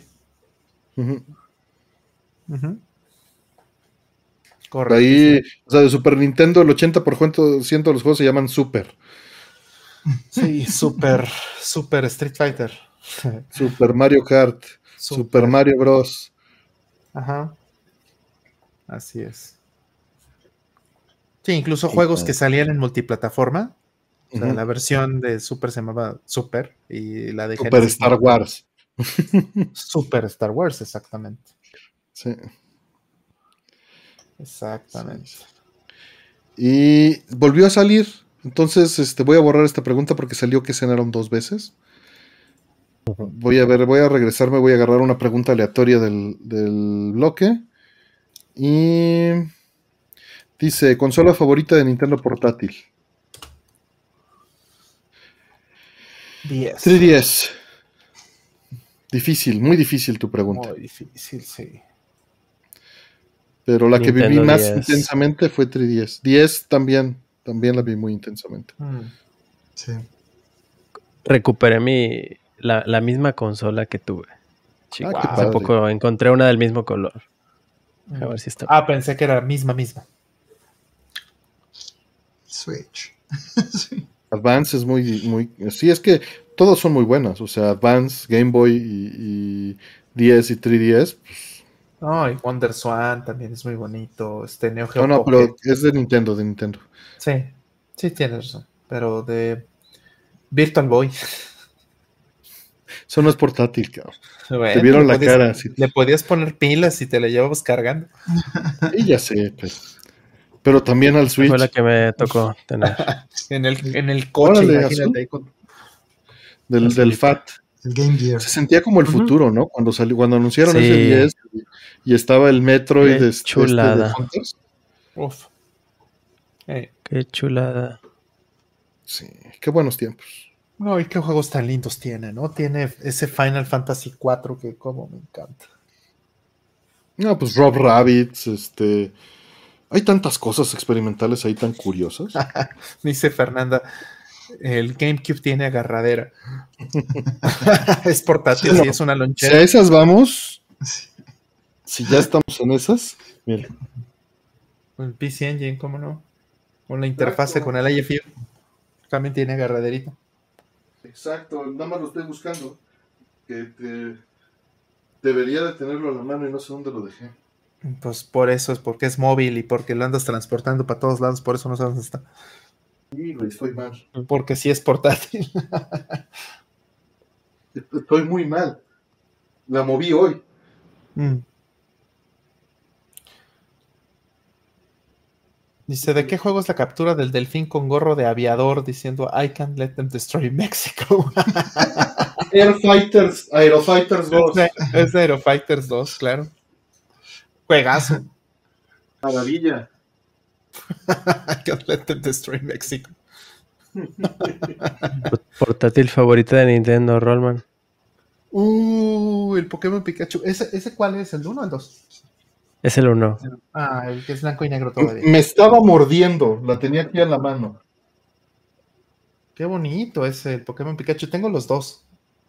Ahí está. Tenía Oye, su. Consola portátil favorita. Miren, Órale. ¿Qué es eso? PC Engine. está, y chequen esto. La abrimos al, más puro estilo de. Es tan retro que se ve pixeleado. Aquí está. Buenísimo. ¿Qué es de eso? ROM, que se convierte en Discman. Consola futurista. ¿Qué tal? Y con agarradera para llevarte la portátil. Con tus cuates. Para llevarte el Bomberman ahí a, a los- Y, los, y, pa- y juegos que cabían en tu bolsillo de la, de la, de la playera. Ey. ¿Y eso en qué afecta a la One Piece console? Con cartuchos. No mames, que esos son cartuchos. Wow. Esta Lo peor es que han de ser nada más con cartuchitos. ¿no? Está increíble. Seguro es una cartuchos. tontería, pero, pero me llamó mucho la atención que tuviera cartuchos. Qué maravilla. Y, Qué genial está. y- A- acaban. y esa pantalla de, de- de- de 10 por 20 píxeles. Sí. El nombre, güey. La One Piece con monos kawaii aquí. Con waifus. Con- sí. Aquí vienen los juegos. Es el. Mira, se llaman Super Tank War, Kart Racing, Claro que también era Super. Snake, Shooting. Ándale. Es- esas eh, me fascinaban porque cómo con el- la interfaz de Tetris podías hacer tanto, ¿no? No sé si llegaste a jugar ligeramente en serio esos juegos de racing y de tanques y de dungeon que traen estas, estas porquerías. Mm. Sí lo llegué a hacer. Tengo uno, tengo uno que Karen me forzó a comprarlo en Mercado Libre, en llaverito, que trae los 1000 el uno. Está injugable, debí de haber comprado uno grande. BMW, ya tuve el gusto de programar la BMW, Alejandro, y es muy divertido programar la BMW. Por ahí hay unos streams programando, Ferigne nos hizo el logo de hoy, pero hizo una animación de un gatito para cuando la BMW hace shutdown automático y el gatito se duerme y la BMW se apaga. Y estuvo divertido programar todo eso. Puro ensamblador. Mm. ¿En qué pinche mercado de Sonora compraste esa vergas? Dice David Orozco. Güey, estoy esperando ver qué dice la gente cuando sube el video hablando de esta madre, güey. Ah, está, la- los comentarios de la gente, güey. está increíble. está Analizando increíble. la, la mejor consola de todos los tiempos, de la Yo, One yo Piece. tengo mucha curiosidad de saber. Los cartuchos estoy casi seguro que solo son un ID para levantar los juegos en la consola. O sea, yo creo que el cartucho no tiene nada. Solo es Más un les vale, plástico, ¿no? me cae, ¿no? Puede ser que solo sea adorno, pero sería interesante. Tal vez, tal vez tiene nada más dientes para activar el juego. Escoger Cada cuál juego. cartucho jugar. tiene, No. una, tiene unas letras y dicen 1688 en uno. A la madre. No, este, O más, sea, cada cartucho tiene, más chingón. tiene un montón de juegos. Más chingón, Artemio. Este, tiene unos dientecitos para mover deep switches adentro. Exacto, algo así. algo así. Le aplastas y se mueven los deep switches y ya jala. Tengo curiosidad. Dice que extraña los streams de programación. Yo también, Mauricio. Yo también. Un día de estos me aviento un stream de programación para que nada más tenga 20 views otra vez. Eh, pero me gusta, me gusta. No, no. Ah, o sea, no sí, lo hago es- por eso. Es lo tuyo, es lo tuyo. Sí, sí, sí, sí. Mm. Son como chiclecitos, dice Fernanda, pero esos no saben a madres como los de Switch. El problema es ese, que sí ha de saber, sí ha de saber a chicle. Y no como estos del, del Switch que, puta, como, como saben a Oye, hace poco tuve una duda. Este tipo de, de Mm. pantallas verdecitas. ¿a cuántos hercios suelen Es- ir? Es muy variable. Sí, algo así pensé como que depende muchísimo del dispositivo, ¿no? Es- Sí, eh, porque la controla el, el CPU. O sea, pintas directo, o sea, la pantalla no va aparte, sino desde el CPU la controlas. Entonces depende del PIC o del microcontrolador que ¿Y tengas. cómo se dibuja? ¿Se dibuja por líneas o...? Eh, lo que pasa es que es, eh, es como LCD, son estáticas en ese sentido, y vas cambiando cada uno de los píxeles eh, en un arreglo de una matriz. Entonces la cambias completa. ¿Es completa? Ya en las versiones más modernas es a un frame buffer. Ca- copias a una memoria de 60 por 40 bits este, la gráfica y se hace un flip en el frame buffer. Y eso cada N Ajá. tiempo que le dé a la consola. Mm. Así Sí. funciona la BMW también. Tengo ganas de hacer un video grabando en cámara lenta estas pantallas para ver cómo es que se actualizan, cómo se ve la, la actualización. Me gustan mucho Eso las está dos. padre. ¿Mm? ¿Y Me qué diferencia hay, por ejemplo, entre la pantalla de la Pocket Pikachu? ¿Qué diferencia hay entre la pantalla del Poké Walker? O diferentes pantallas con tecnología similar. Mm. ¿Y ¿Tienes, ¿Está tienes chido la? Fighter? Sí. Sí. Mm. La 2 es de colores ya. Dice Alejandro que a él sí le da ansiedad que lo vean mientras programo. A mí, a mí no me gusta, pero aprendí a que funcionara en el stream. Eh, ¿Sabes qué tiene mucho que ver? Dejar ir el ego al respecto. Y el miedo, ¿no? No solo puede ser ego, puede ser miedo también. La verdad es que no soy bueno programando, ¿no? No soy el mejor, tengo experiencia, sí, pero pues no estoy tratando de demostrar nada, nada más estoy pasando el tiempo con la gente mientras lo hago. Entonces, si te quitas eso, si no hay una, una parte de ego o de orgullo que te vaya a afectar, pues todo fluye. Pero cuesta trabajo. Eso ayuda Cuesta mucho. trabajo. Sí, era un experimento que no creía hacer, pero funcionó bien. Eh, pues viene prometiendo. No, no hay ninguno. 20 views llenos de amor. No, no, se agradecen muchísimo. Se agradece mucho que la gente se ponga a verme programar en, en este en ensamblador. Eh, con esa programación, la persona que no sabe del tema tiene atención momentánea, pero la va perdiendo. Sí. A mí me da, miedo, me da miedo cagarle en vivo. Ya después veo que ni saben tampoco, y así se me quita el, medo- el nervio. Todo se aprende. Exacto. Exacto. Eso es lo, lo padre, ¿no? Y también demostrar esa. Pues esos errores, que es normal. O sea, en parte también por eso me aventé a hacer esos streams en vivo. Una parte fue. Tenía que programar cosas que no me gusta programar. Y si pongo el- si ya prendí la cámara, lo abrí y dije, voy a hacer esto en vivo, no tengo opción más que hacer. obligas. Eso fue. O sea, eso- esa fue la razón que me animó a programar en vivo. Que no quería hacerlo. Dije, ya, al carajo. A ver, ¿no quieres? Hazlo. Venga. Ya, ya tienes público haciéndolo. Yo te vi una vez Oh. programando la, la BMW, Ujú. que es- querías poner ahí, ahí al mini Artemio, Ah, ya, sí. Que hizo Y también que- que tuviera como una animación y todo eso. Estaba Ajá, muy... ajá. Para que parpadeara, ¿no? Ajá. Me dicen, este. Ay, eh, después de cierto tiempo se fuera o algo así. dicen Artemio, tiempo. Artemio copiando de Stack Overflow en, en vivo. de, de ChatGPT, ¿qué pasó? ¿Qué pasó? ya. ¿Cómo está Coverflow? Sí, sí, ya eso ya, sí tienes razón, eso ya es como de, la, de hace tres décadas, sí tienes razón. Sí, lo peor es que sí le pedí que me programara en ensamblador ciertas cosas y algunas cosas de X86 las hace muy bien, pero de Z80 no lo hace muy bien. ¿no? Mm. Nuevamente la cantidad de ejemplos, ¿no? El rincón del vago. El rincón del vago. Sufro mucho en entrevistas y un amigo me recomendó hacer streaming haciendo Code Challenge. Sí, pues sí. Es una buena opción, Luis Cabra. Es, aventarte al agua fría así de, fit down, ¿no? Plunge. Por supuesto que da pánico escénico, pero lo controlas y ya, ni modo. Ya estás ahí. Así es. Sí, es el plunge. Es hacerlo. Ni modo. Pues bueno, ya estamos, 3.22. Se contestaron 26 preguntas. Les agradecemos mucho. El tiempo promedio de respuesta fue de 7 minutos 16. Y la espera fuera de 44 minutos. Wow. por pregunta. Este, muchas gracias a todos por andar acá. Eh, muchísimas gracias, Folly, por venir a acompañarnos. Eh, ya saben, el canal de Folly ahí está en, este, en YouTube. Échenle un ojo. Se los voy a copiar en el stream. Y Jos, carnal, muchas gracias por venir. Gracias por, no cenar y venir aquí con nosotros. sí, ahorita, me voy a ir a comer. Pero te vas a saltar el refri, Eso.